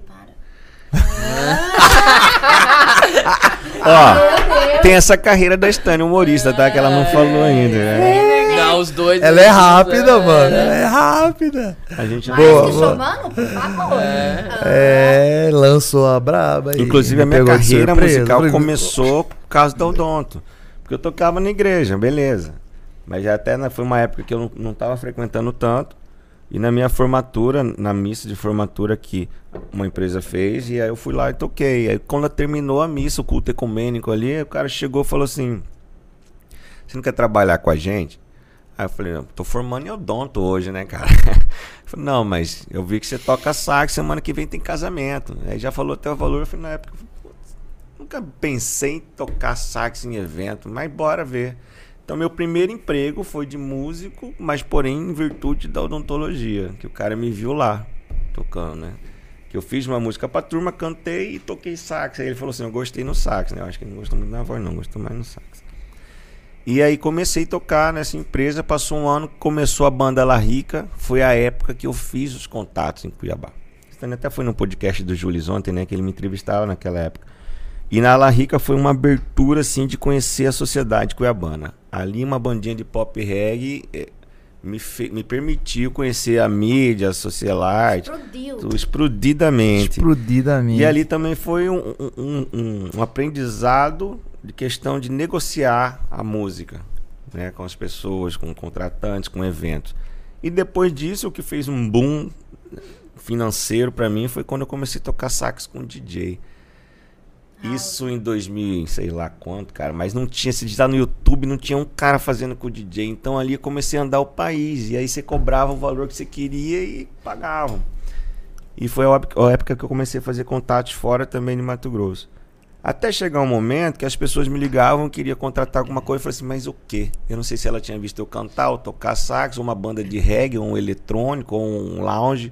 Foi a hora que eu falei assim, eu preciso montar uma coisa, um escritório para começar a receber a galera e montar esse catálogo de possibilidades que envolva eu ou não eu, outras pessoas, né? Agenciar e montar e tudo mais. Foi que começou a ideia da música. Mas até falar, até começar, aí foram anos eu atendendo odontolo- odontologia e a música seguindo junto em As paralelo. Mas chegou um momento que, que, que a música tomou conta muito. E aí depois a esposa vem e você fala, ah, é música, né, mano? Vou ficar aqui com ela. E vi- viver de música não é uma coisa fácil, né? Você tem que conseguir um. Você tem. É, é uma- Profissionalizar ela, né, Dom? É, Era, é uma é coisa- tudo aquilo, né? Até você fazer esse, fazer um nome, É, inclusive, é, ter o respeito das pessoas, né? Eu, eu- quando eu tinha a banda, eu ainda morava com meu pai, que é falecido, mas tem uma situação engraçada. Que ele ficava olhando eu tocar, e né, ele que foi o maior investidor na odontologia, que não é um curso barato. Aí ele me via tocar nas bandinhas, o que esse guri tá fazendo? Depois de formado, vai entrar em banda de reggae, meu. Como assim, tá ligado? um ano depois de formado. Aí um dia eu acordei e saiu uma matéria da Ana Rica na Folha do Estado, assim, naquela coluna social, no dia 10 de março, que era o dia do meu aniversário. Aí ele chegou assim, colou. Aí eu acordei e olhei assim, ah, isso eu acho que é um tipo assim. Tá, Gostei. pode. né? É, o pessoal tá postando assim, então acho que não é só uma brincadeirinha. E o maior investimento que ele fez na minha vida foi o saxofone. Né, que na época é, é do, do, do China, vocês conhecem o China? Uma lenda cuiabana do sax, vô da Ana Rafaela, do, do. Raul Fortes. E ele, como em Cuiabá, tinha um empresário que queria presentear ele com um saxofone. E chegou no meu ouvido que um empresário estava vendendo um sax. Eu cheguei lá, mas por que você está vendendo? Falou, porque o China queria o reto e eu comprei o alto, que é o curvo. Aí eu cheguei no meu pai e falei, pai, tem um cara vendendo sax. Quanto? 3,500. Naquela época era grana. Minha guitarra não custava 500 reais, por que que ele ia comprar um sax de 3,500? Não justificava. Eu falei, faz o seguinte, me dá um ano para aprender. Se não aprender, eu vendo, eu devolvo o dinheiro pro senhor. Mal ele sabia que ele investiu 3,500 da vida dele, muito mais, ganhou muito mais dinheiro do que a odontologia que ele gastou horrores no, no curso, né? Foi outra coisa. E até hoje é o mesmo que você tem o mesmo? É o mesmo saxofone, Ah. é o mesmo. Só que não Inclusive, vale mais 3.500. vale 15. Sim. Que é uma coisa ótima do sax, ou seja, ainda foi um investimento, porque a tecnologia, um teclado, dependendo, né? um- um- alguns ficam relíquias. Mas eles vão, vão sendo tra transpassa- Ultrapassado, ultrapassados. É. É, Não, é quando você compra uma coisa que não é, né? Não é chinesa. Enoch. É, Eles viram Enoch. Eu justamente. lembro, não, aconteceu isso comigo. Eu tocava violoncelo na, na que é a orquestra. mesma Deus, história. tá- Aí, ó, tem. No, como eu falei, eu consigo, é só tocar mal tudo. Tuba também. Aí, não. Aí eu tocava, eu tocava na orquestra jovem de, de Mato Grosso, né? Harpa. Aí. Aí eu lembro que eu comprei esse violoncelo de uma pessoa que tava existindo, assim, um negócio. Mas não era chinês, era um violoncelo Machado. Feito, feito por um luthier, Luthier. né? Aí eu fui, foi caro pra caramba, óbvio, né? Mas na época eu não lembro, mas não chegou a ser 3 mil, mas era menos. Mas eu lembro que eu comprei tudo. Hoje 3 mil não é nada. né? É, mas, mas sempre que eu comprei aquilo, aí eu comecei a tocar, toquei na orquestra, né? E aí chegou uma hora que aquilo tava. é, tinha um hobby, mas eu tava trabalhando e eu não, não deu pra seguir aquilo lá. E eu levei pra, pra Lisboa. Você levou o cello pra lá, mano. levei. Eu tocava na rua lá. É que tinha amor, então, né? Porque dava É, pra comprar um lá. de rua lá. Aí eu tocava Jesus fazia isso. Andava nas ruas. É. Milagre, né? Aí eu tocava na rua o violoncelo lá, tocava gaita, tocava e ganhava uma grana legal Nossa, lá em. Lisboa fazendo De isso. ourozinho. E aí quando eu fui coloquei pra vender, eu vendi, eu vendi super bem, cara. Vendeu Chegou lá um antes de cara- voltar? É, vendi lá e um cara chegou e falou: "Nossa, Falou, vai dar dinheiro mais vender do que Exato, tocar. Chegou lá e contou uma história. Falou: esse luthier, esse Não, luthier olhou brasileiro, ele é uma falou, lenda. "Cara, Não, esse violoncelo é muito legal, porque ele, ele não é ele não é um é, fábrica em larga escala, foi feito por um luthier e tal, ele vende super bem o violoncelo, né? Ah, é Então, eu tenho- Nossa, velho. E eu já ia chamar você, porque ele tá sem um violoncelo pra tocar. Eu comprei um sax Ah, a depois. minha professora acho mas esse detectou- deteriorou, mano. Você vê que Ele se não ganha. tiver qualidade, eles, eles vão A do despedaçando. Aqui em Cuiabá? É, a esposa do maestro, ela que era minha professora. É do, do Ciranda, né? É do projeto Ciranda ela, é. Esqueci o nome dele também. É, Danilo, qual Murilo? Murilo. Murilo, é. Alguma coisa com Ilo. É, eu ia falar uma coisa, meu Deus, esqueci. Pera aí. Parte 2. Ah, tá. Uma coisa que eu. Ah, é. eu já cantei no velório do Cristiano Araújo, sabia? Põe isso no meu Wikipédia. Caso alguém faleça. E também do casamento do Arthur Aguiar e da Maíra Card. Ele tá no Big Brother. Eu tenho que falar isso, né? É marketing. Olha, um sonho da estreia é falar assim, amor, eu queria um dia fazer um de um BBB, porque deve dar uma projeção, né, na parte comercial. Ela não conseguiu fazer o do BBB, mas ela entrou um BBB que ela já fez, então foi pronto. Aí. Legal. Mano, você cantou no no negócio do Cristiano Araújo? Como é isso aí? Traiçoeiras. Eu lembro que ele gostava dessa música, ele cantou na- igreja. missa. Ele cantou na igreja, eu lembro. O padre falou que ele sempre ia cantar essa música. Numa igreja próxima da casa da Ana, né, ali, né? Você tava em Goiânia nessa época? Tava, eu morava lá. Ah, Faz sentido, 2015. 2015, Aham. É quase 2015. voltando, né, pelo jeito. A ex-sogra dele emprestava vestidos pra nós. Ela tem uma loja de vestido. Cara, que louco, hein? E como que rolou esse bagulho da Mayra Card do. Do Do Arthur Aguiar? Aí? Eu tava em casa um dia, eles chegaram lá em casa, do nada. Ah, Sério? Gostaram da dupla que ela tinha lá. Cara, ela é muito. Ela, é muito. comediante. Ah, né, Você pelo entra cara? rapidinho, né? Você entra, né? Rapidinho. Então ela, tipo, Não, ó. É, eu tinha dupla com a Thay, aí a gente foi e cantou na cerimônia, no receptivo dele. Ele também super canta, né? Canta bem. ele gosta de música, né? Ele é musical, você falou. Isso foi muito top. A gente tinha nós de dois antes, cantando junto. Esse nome é legal. Bom, a gente chega aqui num momento no nosso podcast, a gente começa a. Começa não, né? Já é mais eu na reta final mesmo. momento, É. Eu vou quer, aproveitar pra a gente toalete, quer, por- então, fique- fique à vontade, fique à vontade. Tô- Eu acho chique as pessoas profundas. falarem, né, eu vou ao toalete. minha mãe um dia no restaurante. É. Aí a mulher. Eu falei, "Ah, minha mãe quer ir no toalete. A mulher, ah, o toalete? Minha mãe, hã? Que salete, moça? Que Salete é o quê, banheiro?" mano? Eu, eu não sei por que a gente importa, né? A gente tem uns bagulho, né? Tipo, banheiro.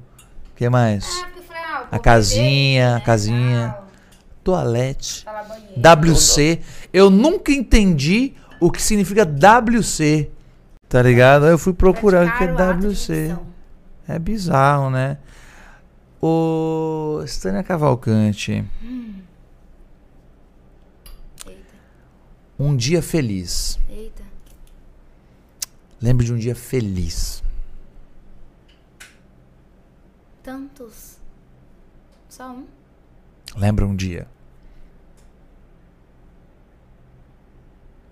Meu casamento. E um dia triste. Morte da minha avó. Ok. O que, o que, que você gostaria? A gente tá falando muito de futuro, a gente falou muita coisa. O que, que você gostaria que tivesse escrito na sua lápide? Ela era comediante. Cara, não... Você tá rindo da minha morte. Fez-me Da rir até o momento. ela era minha- comediante. Você tá rindo da minha lápide, velho. É. É bizarro, acontece. Ai, meu Deus. Qual é o, le- o legado que Stânia É. Cavalcante quer deixar? Ela era a melhor pessoa que eu já conheci, a melhor mãe, a melhor amiga, a melhor. Vixe, velho, eu acho que vai dar. Que deixou a alegria através da música. Ela era É. muito boa pras pessoas, fazia o bem. Vocês estão falando de lápide, gente? Cheguei nesse É, eu momento. perguntei, né? O que, que você é gosta? É, eu perguntei, eu perguntei. Apaga a luz um pouco. Eu perguntei qual que você queria que tivesse escrito na sua lápide. Ela, ela falou, ela era comediante. Não ri. É, no bom sentido, gente. Rede lápide, eu acho que não é legal. Não ficou legal, É, mas não é legal. eu não vou ser... O que, que você acha, hein?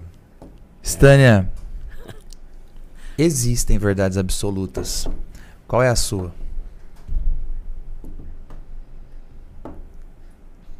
Posso soprar? Amor! Ah, Peraí, vou me conectar com Deus, ele vai me falar É agora isso que aí. eu tenho acesso a Deus. Tá, tá. Direto. É tão foda a gente verdade pensar. absoluta sobre É. mim. A sua verdade. não, que você tem na sua Ah, que vida. eu tenho. Você tem a certeza Ah, absoluta, Sim. Tenho certeza absoluta de que eu tenho a minha salvação, de que eu vou me encontrar com Deus. E também de que eu sou muito amada por Ele. Amém. E hum, é isso, eu acho que a minha verdade absoluta é isso, que eu sou muito amada por Deus, que Ele morreu na cruz por mim. Que se todos me abandonarem hoje, Ele não vai me abandonar, tá do meu lado. Isso é, o- é o que eu mais creio que eu posso falar. Não, muito bonito. Tem coisa mais bonita do que você ter certeza de alguma coisa? Eu acho que não tem, né, É, a fé, velho. A fé. A gente falava sobre isso aqui no começo, né? Foi É a certeza das coisas que se não vêm, que se esperam. se esperam. Se não vêm, Pronto. mas se esperam. Que gosto se discutem? Que gosto se discutem. Gosto se discute? Gosto se discute? Eu, eu não sou muito de entrar em discussão, não gosto. Eu meio que fujo.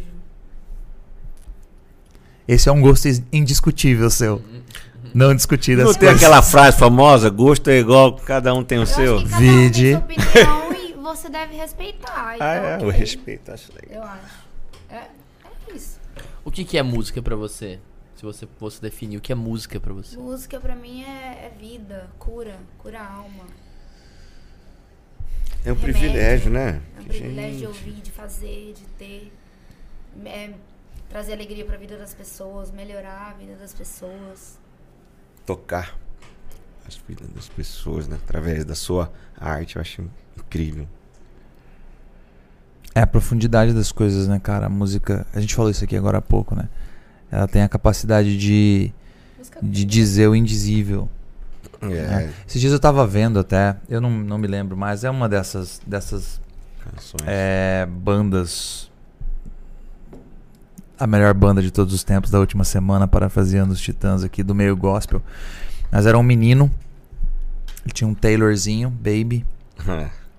e ele num corredor assim, de um hospital, Uhum. tocando, no meio da pandemia, com uma máscara.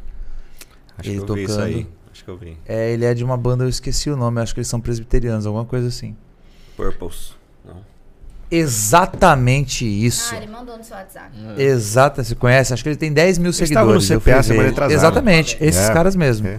Vai ao toalete também, bebê? Vai lá. É. E ele com um violão, com esse Taylorzinho. Esse Taylor, lá. gente, é um daqueles mais top, quem não conhece, né? É, é, um De filme americano. baby. É, Ed Sheeran adora, né? Por aí. E, e ele tava tocando, cara. E eu vi assim os enfermeiros, sabe? A galera se reunindo. E ali nem- não necessariamente todo mundo professa uma fé. Tá ligado?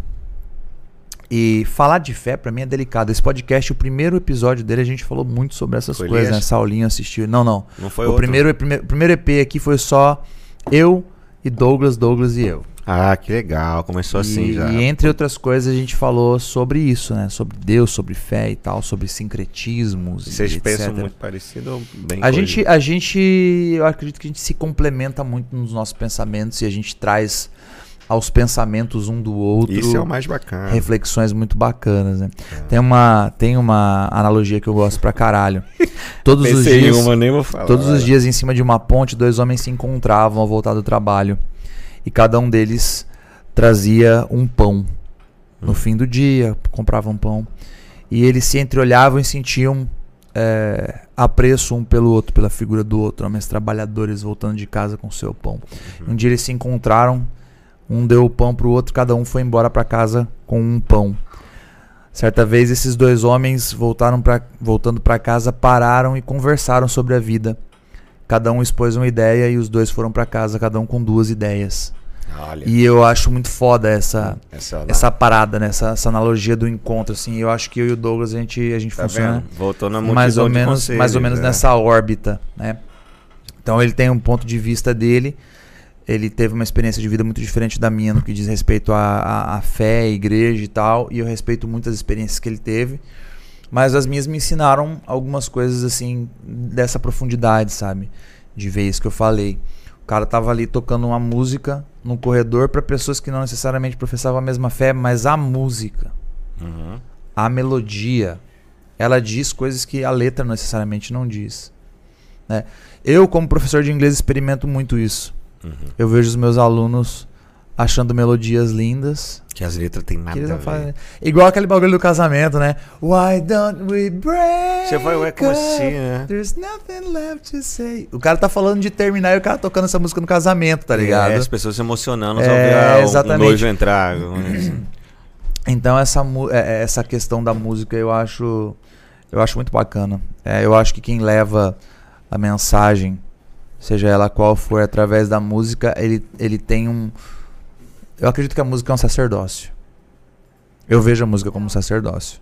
Então eu acho, acho muito foda. Falávamos, falávamos aqui sobre nossa completude, sobre, Sobre como se- é, com- é, completude, eu acho legal. Inclusive, eu, eu cito pra ela dos caras que eu gosto muito, que é o Cortella e o, o Karnal, que pensam várias coisas diferentes. E eles. É lindo ver o papo deles. É bizarro, É, aqueles dois ali são cabulosos. Eles me ensinam independente do posicionamento de cada um, mas da forma de Sim. comportar, de escutar o outro e se posicionar com respeito. Isso é maravilhoso. Acho que Ouvir, né, cara? ouvir, né? A gente tem Ouvir. pressa em sempre em falar. né? E quando alguém começa a falar mais ou menos diferente de você, você já se arma em vez de você escutá-lo. E já que você não tem medo do que ele vai falar, deixa ele terminar e fala a sua. Respeito. E escutem, né? Eu, eu, eu, assim, né, eu sempre falo, né, que eu, sou- eu por causa da, da filosofia, eu tô sempre acostumado a ouvir muita gente É, diferente, que Tem que estar a aberto na gente filosofia. É, acostuma, né? E existe uma coisa chamada misoneísmo. Misoneísmo. é quando a pessoa tem aversão a qualquer coisa ou pensamento que, Que é ela dele. que é estranho a ela. Então ela tem uma aversão prévia, né? E eu costumo dizer que se você quer mexer com filosofia, você não pode ter misoneísmo. Ou porque vai não- tratar lá, você né? tem que tratar e ler filósofos e pessoas que pensam completamente diferentes. Legal. Então, Eu acho exercizaço. misoneísmo, né? Todo mundo tinha que fazer filosofia, pelo menos, para exercitar isso aí, de saber conversar. Né? Isso é- serve para tudo, para pontos de vista e para um relacionamento em sociedade. Com gente. certeza. É, assim, As pessoas não querem mais conversar. A guerra tá aí por As isso. pessoas elas estão cada vez é, elas querem falar, mas elas não querem conversar. Não querem ouvir. É, porque a conversa ela é muito diferente da fala. A fala é uma propriedade inata, né? Inata, óbvio, né? Se Querem desenvolve, discursar, né? Eu quero chegar aqui e falar e despejar, mas conversar, ouvir o que você tem a dizer a respeito do que você ouviu me dizer, é uma coisa que tá bem Eu acho que a pandemia também acentuou muito isso. Aflorou? né? E. Enfim. Esperamos que no futuro as pessoas estejam mais abertas ao diálogo. Eu queria uma música, gente. Tem Ah, sim. Com Mais certeza. Com Quero que certeza. vá. É, é, é, é. Olha lá, o Roger, Roger. Fever. O Roger vai. Contratar você puxou, cara. Fala pra ele, eu já te contratei. Fala aí. Contrata ele pra tocar. Vocês sabiam? Eu não sei se vocês, eu é não sei se vocês sabem, mas ele é um puta compositor e músico também, tá? Cara, eu Sério? prefiro não saber essas É, coisas, né? ele é. eu Quantas músicas tá você já cara, tem aí Igual a rodando? noiva de segunda-feira. É. Muita música, E muito. tem gênero ou não? Tem, Mano, tem diversas. depende, né? Eu A sempre letra assim tem falar. Hoje o Igual um tema... dia um Quendinho pediu pra mim falou: Saulinho, você nunca fez, faz uma música sertaneja aí, cara? Eu falei: Ah, pera aí, deixa eu fazer aqui. Falei, ó, daí eu fiz, Ele eu é falei, bruto, "Ah, bicho tá é bom?" bruto. Ele falou assim: fala sobre essas coisas de, re- de celular, de. Não, ele é cabuloso. Ele é quase um repentista, esse moleque. Ele, ele vai. Eu- Eu vou pedir várias. É, não, ele é É. cabuloso. Faz uma clássica, se tem barulho. É. Uma clássica, assim. Uma... Ó, uma coisa interessante que é, que está na... Se bem que, assim, o repertório é assim... Eu falo, pera, amor, tem que começar a escrever as músicas que a gente já tocou ao longo desses anos todos, porque a gente esquece. Posso vezes- fazer duas perguntas pra cada um? Olha. tu. Meu Deus. Olha isso, Esses convidados estão ficando ousados. Que Dez. maravilha! Diz que, É, que bom, maravilha! né? Bom, Ele Lança. hater. né? Lança, lança. É, O que Posso é um inveja fundo? pra você? Inveja. Inveja Ó, é ver na felicidade do outro o que falta em você. Não suportar a alegria do outro. É não saber sorrir com quem sorri. Você já se frustrou com alguma vez? Várias vezes, várias vezes. Diversas vezes. Eu já estive dos dois lados. É legal, legal. Já estive dos dois lados. E eu me classifico como uma pessoa que tem uma certa facilidade pra ver no lugar do outro, no lugar onde eu gostaria de estar. E eu procuro sempre deixar o meu coração mais mais próximo de mim possível pra isso não não fugir do meu controle assim. É porque é um exercício, né? Diário. Cristão. falo isso. É diário. Porque é, muito diário, tipo, como a gente tá nesse meio artístico, que é muito difícil, tem isso, a briga do ego, da vaidade. Uhum, Eu, eu falo, porque o invejoso não vai chegar e falar, eu sou invejoso, ninguém fala. uhum. Todos nós somos, porque o ser humano tem isso dentro, né? Então Uhum. você tem que ter um exercício de se policiar, é, orar, o que for de que, que faça Te você conecte, ter o né? melhor de você, assim, pra Uhum. poder ver a alegria no, no sucesso do outro, né? Eu já passei por várias situações também, acho que todo mundo. Existe uma situação, acho que meio religiosa, religi- religiosidade demais, no sentido, ah, tem que amar o próximo. Cara, mas pra você amar o próximo, tem que estar bem com você. Você tem que se amar. Porque você é a imagem, eu tô falando isso de quem é cristão, né? Tem as pessoas que são ateus. Mas é que é fácil falar. né? Então, Você- mas. Mas olha que foda isso que você falou. Então, Você falou, ah, acho que antes de amar o próximo, né, você tem que se amar. Mas não foi isso mesmo que Jesus falou? Ama o próximo Sim. como a ti mesmo. como a ti mesmo. Você não pode amar o próximo bem Mas, se é. você se ama paia. bem, É É, verdade. Você tem que se Tá cuidar, ligado? né? Ou o bagulho é igual, ou sempre vai ter esse rolê aí. Pô, eu me amo pra caralho, Mas mas, na o próximo verdade, que se foda. é, nós damos o que tá. Ah, a gente só dá o que a gente tem. então a gente só dá o que a você gente tem. se Se ama, não tá você- bem, você não dá nada. Você não vai ter um relacionamento saudável, você não vai amar o outro, você É, não vai bem entregar. Por isso não pode- Olha, me permitam discordar totalmente aqui. Eu acredito que às vezes a gente precisa dar pra entender as coisas. Ah, mas aí não é no eu acho que, sentido. ma- mas eu falo assim, eu falo porque às vezes a pessoa ela tá tão presa no- na- tentando se entender e tentando se amar que ela ama o outro. Que talvez e ela isso entende. liberta, né? É, Ela entende quando ela joga pra fora. Isso. Mas eu vejo assim, ó. Se eu chegar em você e falar assim, Douglas, me dá um, um copo de água. Como é que você vai me dar se você não tiver? inteiro pra poder Não. buscar o copo pra E se ele. você tiver só um? Não tô falando, é que isso Você é tá um pouco entendendo? do egoísmo, né? O egoísmo é, mas você tem que ter um mínimo bem pra poder você ajudar. Como é que Eu você vai ajudar a sua muito família, nisso, a gente só seus dá o que a gente filhos, tem. se você não estiver vivo? Você Ó, não vai ajudar, você Um- morreu. Um, um certo, eu, eu li uma coisa esses dias que me deixou muito, achei muito legal, vou falar aqui agora. É, um cara perguntou, falou bem assim, eu vou, pode escolher qualquer coisa que eu vou, vou te dar. Vou realizar esse sonho seu. Só que eu vou dar duas vezes mais pra aquela pessoa ali, pra aquele seu Ah, amigo. isso foi- Aí ele falou, me Fura deixa meu cego de olho. É, eu, ou seja, o dobro pro outro vai ser queria ficar que o cego. outro Nossa, cego mano. dos Mas é a fé Maria aí. Então, assim, cara, Esse não tem nada pra dar não- mesmo. Nada. apesar de que ele queria um sucesso, Mano! Não foi Douglas, velho, não foi. A Douglas tá com Mano. os olhos azul dele ali. Tipo assim, mas isso Mas é e a minha uma... pergunta? A minha per... Sabe só a pergunta? É verdade, Calma, verdade. sua, que você é mais cabulosa Ah, ainda, calma. você é professor de filosofia. Por que, que você vai fazer a pergunta cabulosa pra ele? Não, calma aí, eu queria muito é, ver esse, esse ponto seu mesmo, porque a gente passa muito por isso, né? E eu- a gente tenta muito. Douglas agora. Ó, não foi pensada, na hora. né? Tô pensando. É roleta russa, É. mano. Da próxima vez eu também pergunta também. Não, eu que tive essa ideia agora. Qual é o seu relacionamento com Deus? Como é? É, o meu relacionamento com Deus ele é totalmente é, poético. Eu entendo Deus como um mistério.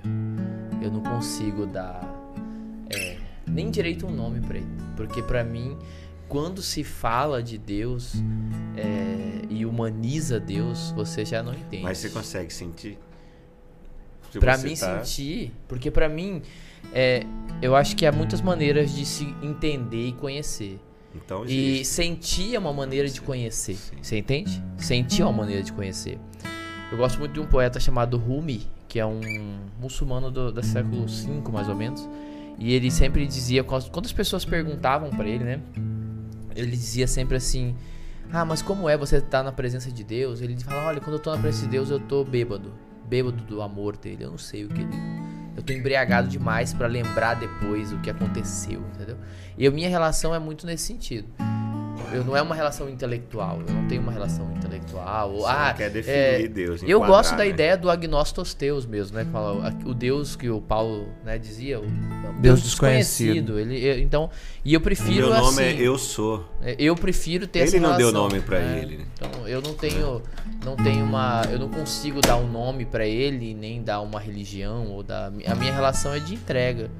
Né? Isso é muito confuso pra algumas pessoas. É. As pessoas chegam em mim e falam assim: Ah, você, como, você é meio ateu? Eu falo, não, cara, ah, você é meio deísta. Você- Não, eu converso com Deus diariamente, diariamente converso com É, ele. também tem isso né? também. Mas eu não dou um nome. Eu tenho um momento, ou- eu, né? falo, eu falo não dou um nome no sentido assim, um homem, um ser, um. Não, pra mim, é, você pode chamar de mistério, você pode chamar de o que você quiser, né? Mas eu tenho, tenho a minha relação. Mas aí você tem essa relação nesse Deus, então é esse Deus ou Jesus faz parte do, do plano dele? Ou tá falando de um outro não, Deus que eu, não eu gosto Jesus não necessariamente faz Jesus. parte? Eu gosto muito de pensar Jesus como o modelo a ser seguido, entende? Ali pra mim, eu não, é porque é difícil, né? Eu às vezes eu me pego rezando pra Jesus mesmo, né? Orando pra Jesus. Mas é como eu tô te falando, é, é, eu, não, eu não coloco muito racionalidade nisso. Eu gosto muito de um poema do Fernando Pessoa Mas que ele diz: Eu é estou. racional, é- Ele, eu tenho um poema- do Fernando Pessoa que ele diz que pensar em Deus é desobedecer a Deus. Entende? Porque é, Deus quer que você sinta Ele, não pense, né? E aí, Deus- e nesse poema, o Fernando Pessoa ele diz assim: que ele se pega às vezes rezando pra Santa Bárbara. E ele diz no poema: Aí eu rezo pra Santa Bárbara, é tão bom. Mas quem é Santa Bárbara? Aí ele fala, será que é uma coisa, uma pessoa? Ela viveu, ela fez o que, Santa Bárbara? E eu tô me perdendo, melhor voltar a rezar pra Santa Bárbara. a minha relação é meio essa, entendeu? Eu, Pô, me pego rezando pra. E, e Jesus aí me, me aparece como o próprio Deus encarnado, no sentido daquele momento eu tô lá e tal. Mas quando alguém começa a perguntar muito assim, ah, Jesus pra você. Jesus, ele realmente existiu, ele viveu, ele teve aqui, você acha que ele. Não, Cara, não sei, velho. Calma. Sim. Não interessa, entendeu? Porque pra mim. Mas você se identifica com esse Cristo descrito na Bíblia, os pensamentos dele? Sim, eu acho, eu acho o Sermão da Montanha uma das coisas mais, mais belas e atemporais já, já feitas. Assim. O, te- o Sermão da Montanha, né? É. Eu acho aquilo lá, assim, atemporal. Eu, eu tenho a- aquilo lá como um dos poucos discursos atemporais. Porque a Bíblia tem partes que são datadas, que é para um povo, que é para uma época. né? Do Você pega contexto Levítico, daquele você pega não momento, sei né? tem, tem, tem, um, tem um. Mas ali há um fenômeno fantástico. Porque ali existe um, um discurso atemporal. Pra todo, pra tudo. E é fantástico como ele dá paulada em todo mundo. A sabedoria É, para aquele todo momento. É uma ali- sabedoria de alguém Não, fora da certeza. casinha ali, né? né? Ou, Mas é ou muito na dizendo, casinha. é como eu tô dizendo, eu, eu prefiro não, não ter é, resoluções sobre isso, né? Pra mim é muito mais... Porque pra mim, Deus não cabe no nosso, no nosso software, né? No nosso, Não. sabe? Então, assim, tudo que se fala dele não é ele. É, é outra coisa. É uma tentativa nossa de É uma expressar. tentativa É de algo falar de uma gente nunca coisa... viu nem ouviu. Entendeu? a Não cabe. cê- não Olha, cabe. eu, tenho, um corte muito bom sobre isso no Instagram, depois dá uma olhada lá. Nem olhos É. ouviram, nem ouvidos ouviram que Deus tem Então a minha relação nós, com né? Deus, agora, novamente, a minha relação com Deus é quase uma poesia. Eu falo dele e tal, mas quando alguém pede pra mim É um racio- provérbio, é um racionalizar qualquer coisa, eu falo, Cantos não, de Salomões, Salo- Experiência. Solomões, É, sim, Experiência, assim. Eclesiastes. sim, sim. Mas eu acho que a, a, a grande experiência é a vida mesmo, né? Eu acho que, assim, a gente às vezes fica procurando uma experiência. Ah, eu meditei na montanha, fiz jejum de nove dias e aí sim, eu, sabe? Não, ixi, experiência, milagre mesmo é... É ver o pintinho saindo do ovo, sabe? Um Não bagulho milagre, maluco, assim. né? Eu acho Que a é vida inteira já é bem milagre. Tá entendendo? Não é milagre aquilo? Aquilo é magia, cara. Ai, é milagre. Não é? E a gente fica procurando É. um milagre Olha, assim, e uma o- coisa o- sempre muito grandiosa. Às vezes né? o pessoal fala de Deus de uma forma tão careta, né, detalhes, mano? né? E, e assim, se você vê. a- a- tá- É porque o jeito que ele falou me destruiu, ele acabou comigo. É, é. Porque é exatamente isso, o cara. nosso. Olha a criação. Sintetiza o que eu penso, mas ele disse de uma maneira muito engraçada. É. Mas é verdade, cara. É verdade. Aqu- Aqueles poucos documentários que a gente vê de, daqueles, daqueles animais mais exóticos no- que ficam no, no oceano, no profundeza, fala assim, nossa, Deus é As criaturas criativo. abissais, tá Nossa, ligado? Deus é muito Aquele peixe que não tem criativo, olho, aí é ele tem uma- tipo um bagulho é, aqui com uma luz. Gente, assim. a diversidade da criação dele é, é uma coisa... Deus é demais, Afeu. Agora, tem umas discussões que a gente pode um dia é, conversar de novo, já começar do profundo já, né? Que aí vai Olha. ficar ali no, no negócio, né? Realmente de... de- enfim, que, é o que eu gosto também. Até aquela questão do nosso Deus, a gente está limitando ele ao nosso tempo, mas ele... Essa é uma coisa só de uma expressão dele ali para nós na Bíblia. Agora, eu não acredito que é um Deus certinho esse tempo aí, Jesus vem. Então, não, isso é uma forma... Ele está no metafísico aqui também. Então... Eu acredito que o tempo é uma coisa humana. O tempo é uma cadeia humana. O tempo é. O mundo nosso, é, você, vocês sabem, devem saber mais do que eu. Ele ele está com, com, com a estimativa de quantos anos a Terra? Não sei, eu não faço nem tem- ideia. tem- tem as- Até Gente, agora? Até agora você diz? Existência? É, não Porque tô vai- falando- 4,6 não, porque vai- bilhões de anos. Então, gente. Ou você está falando de bilhões- quanto tempo ele vai existir Não, ainda? disso Porque- aí que você falou. Porque ele já existe há Quanto 4,6 tempo bilhões. Os estudos dizem que até viver só os dinossauros. Cara, milhões de coisas que a gente pode conversar sobre contextualizar essas questões da. da- Você acha que Jesus tá voltando, Kenny? Acho. Acho. Eu já faço outro corte também, ele pode votar agora pra gente, né? Mas ela quis perguntar se tá Não, falando Jesus fisicamente, voltando, né? Voltando, eu falo pra todos, né? Pra cada um. pode ser Acho, agora. acredito. Acredito. Acredito que sim. Hoje mais perto que ontem. E amanhã, com certeza, muito mais que hoje.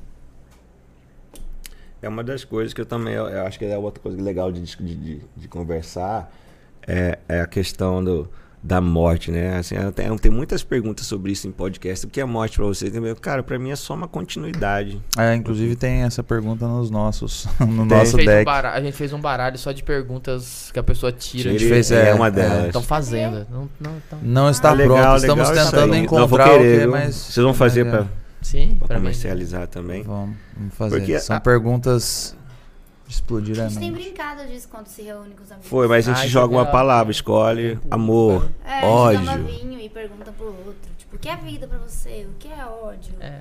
Você já passou por isso, tal, tal, tal. É muito mais legal do que aqui. Ah, É. mentira! Tô zoando, gente. Mas eu vi isso daí da morte, da vida. No de Gente. vocês, no podcast de vocês. Ah, olha aí, olha só, que da hora. Ele vai, você vai mostrar a arte pra É, ela, é? Vamos deixar Acha a aí. arte aqui pra eu mostrar. Enquanto isso, eu gostaria Na sala de justiça? É, antes de mais nada, eu gostaria de Eu, eu quero encerrar esse podcast com vocês tocando. Mas antes de mais nada, a gente convidando pra gostaria. outra data com já. certeza. Você acha que vai ter podcast no céu? Vai ter com o Paulo. Com, Vai com- ser com- Pod Christ. O Matheus, Marco Ah, Lucas. Pod Jovem. Christ, Eu acho que eu entendeu? Ah, eu não tenho piadas tão boas quanto ela. Mas olha só, gostaria muito de agradecer a vocês dois pelo prazer da presença de vocês aqui hoje. Foi muito enriquecedor poder conhecer um pouco mais da história de vocês, do É. rolê de vocês, né? Você que está assistindo e quer né, chamar alguém para cantar no seu casamento, tem É a. Music Eventos. A Music é braba, a Music é a Music. Na Estânia tá Ok. lá no perfil dela. Tem E aí, poxa, gente, obrigado de, de verdade mesmo, de verdade por terem aceito, por estarem aqui, dando o tempo de vocês, que é o que vocês têm de mais precioso, eu acredito. E a gente ficou quanto? você? Ah. O que é Estânia pra você? Ela é linda, né? Quanto tempo de podcast? Cara, mais de duas horas já. Mais de duas Já passou. Sério? Você vê como Já Ah, passou, já passou de duas horas e já faz tempo já, Se inclusive. tiver alguma pessoa é porque ela deixou ligado, mano. É verdade, deixa eu logar. Não, tá. Mas vai lá, vamos lá, lança pra nós. Obrigado, nosso querido e estimado público por hoje. Muito obrigado. Valeu foda. demais, valeu Saulinho por Obrigado, colar. Sânia, obrigado, quer? Carlos. Eu? De Quem verdade. Vocês querem ouvir? É, ué. Esse Stand By Me rola? Sim. Ah, então manda Stand By Me pra gente. Pelo amor de Deus, é linda Eu sei demais. de cor ainda, vamos lá. É a música que a gente toca de todos. When the night has come and the land is dark and the moon is the only light we'll see. No, I won't be afraid. No, I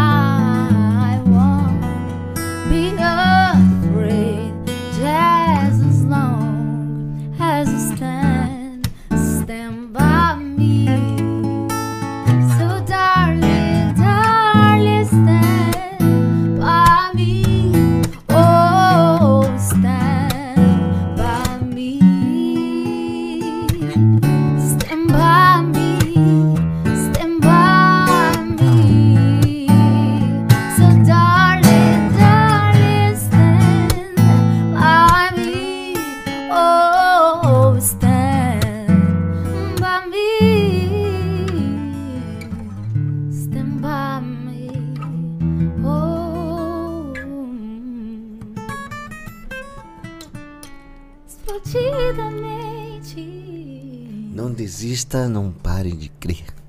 Ô, louco! Valeu demais, gente. Obrigado, gente. obrigado Obrigado, demais. Obrigado a todos vocês. Valeu, Enzinho. Valeu, Beijo Mr. do gordo. Saulo. Um grande abraço. Valeu, valeu, valeu. Até a próxima.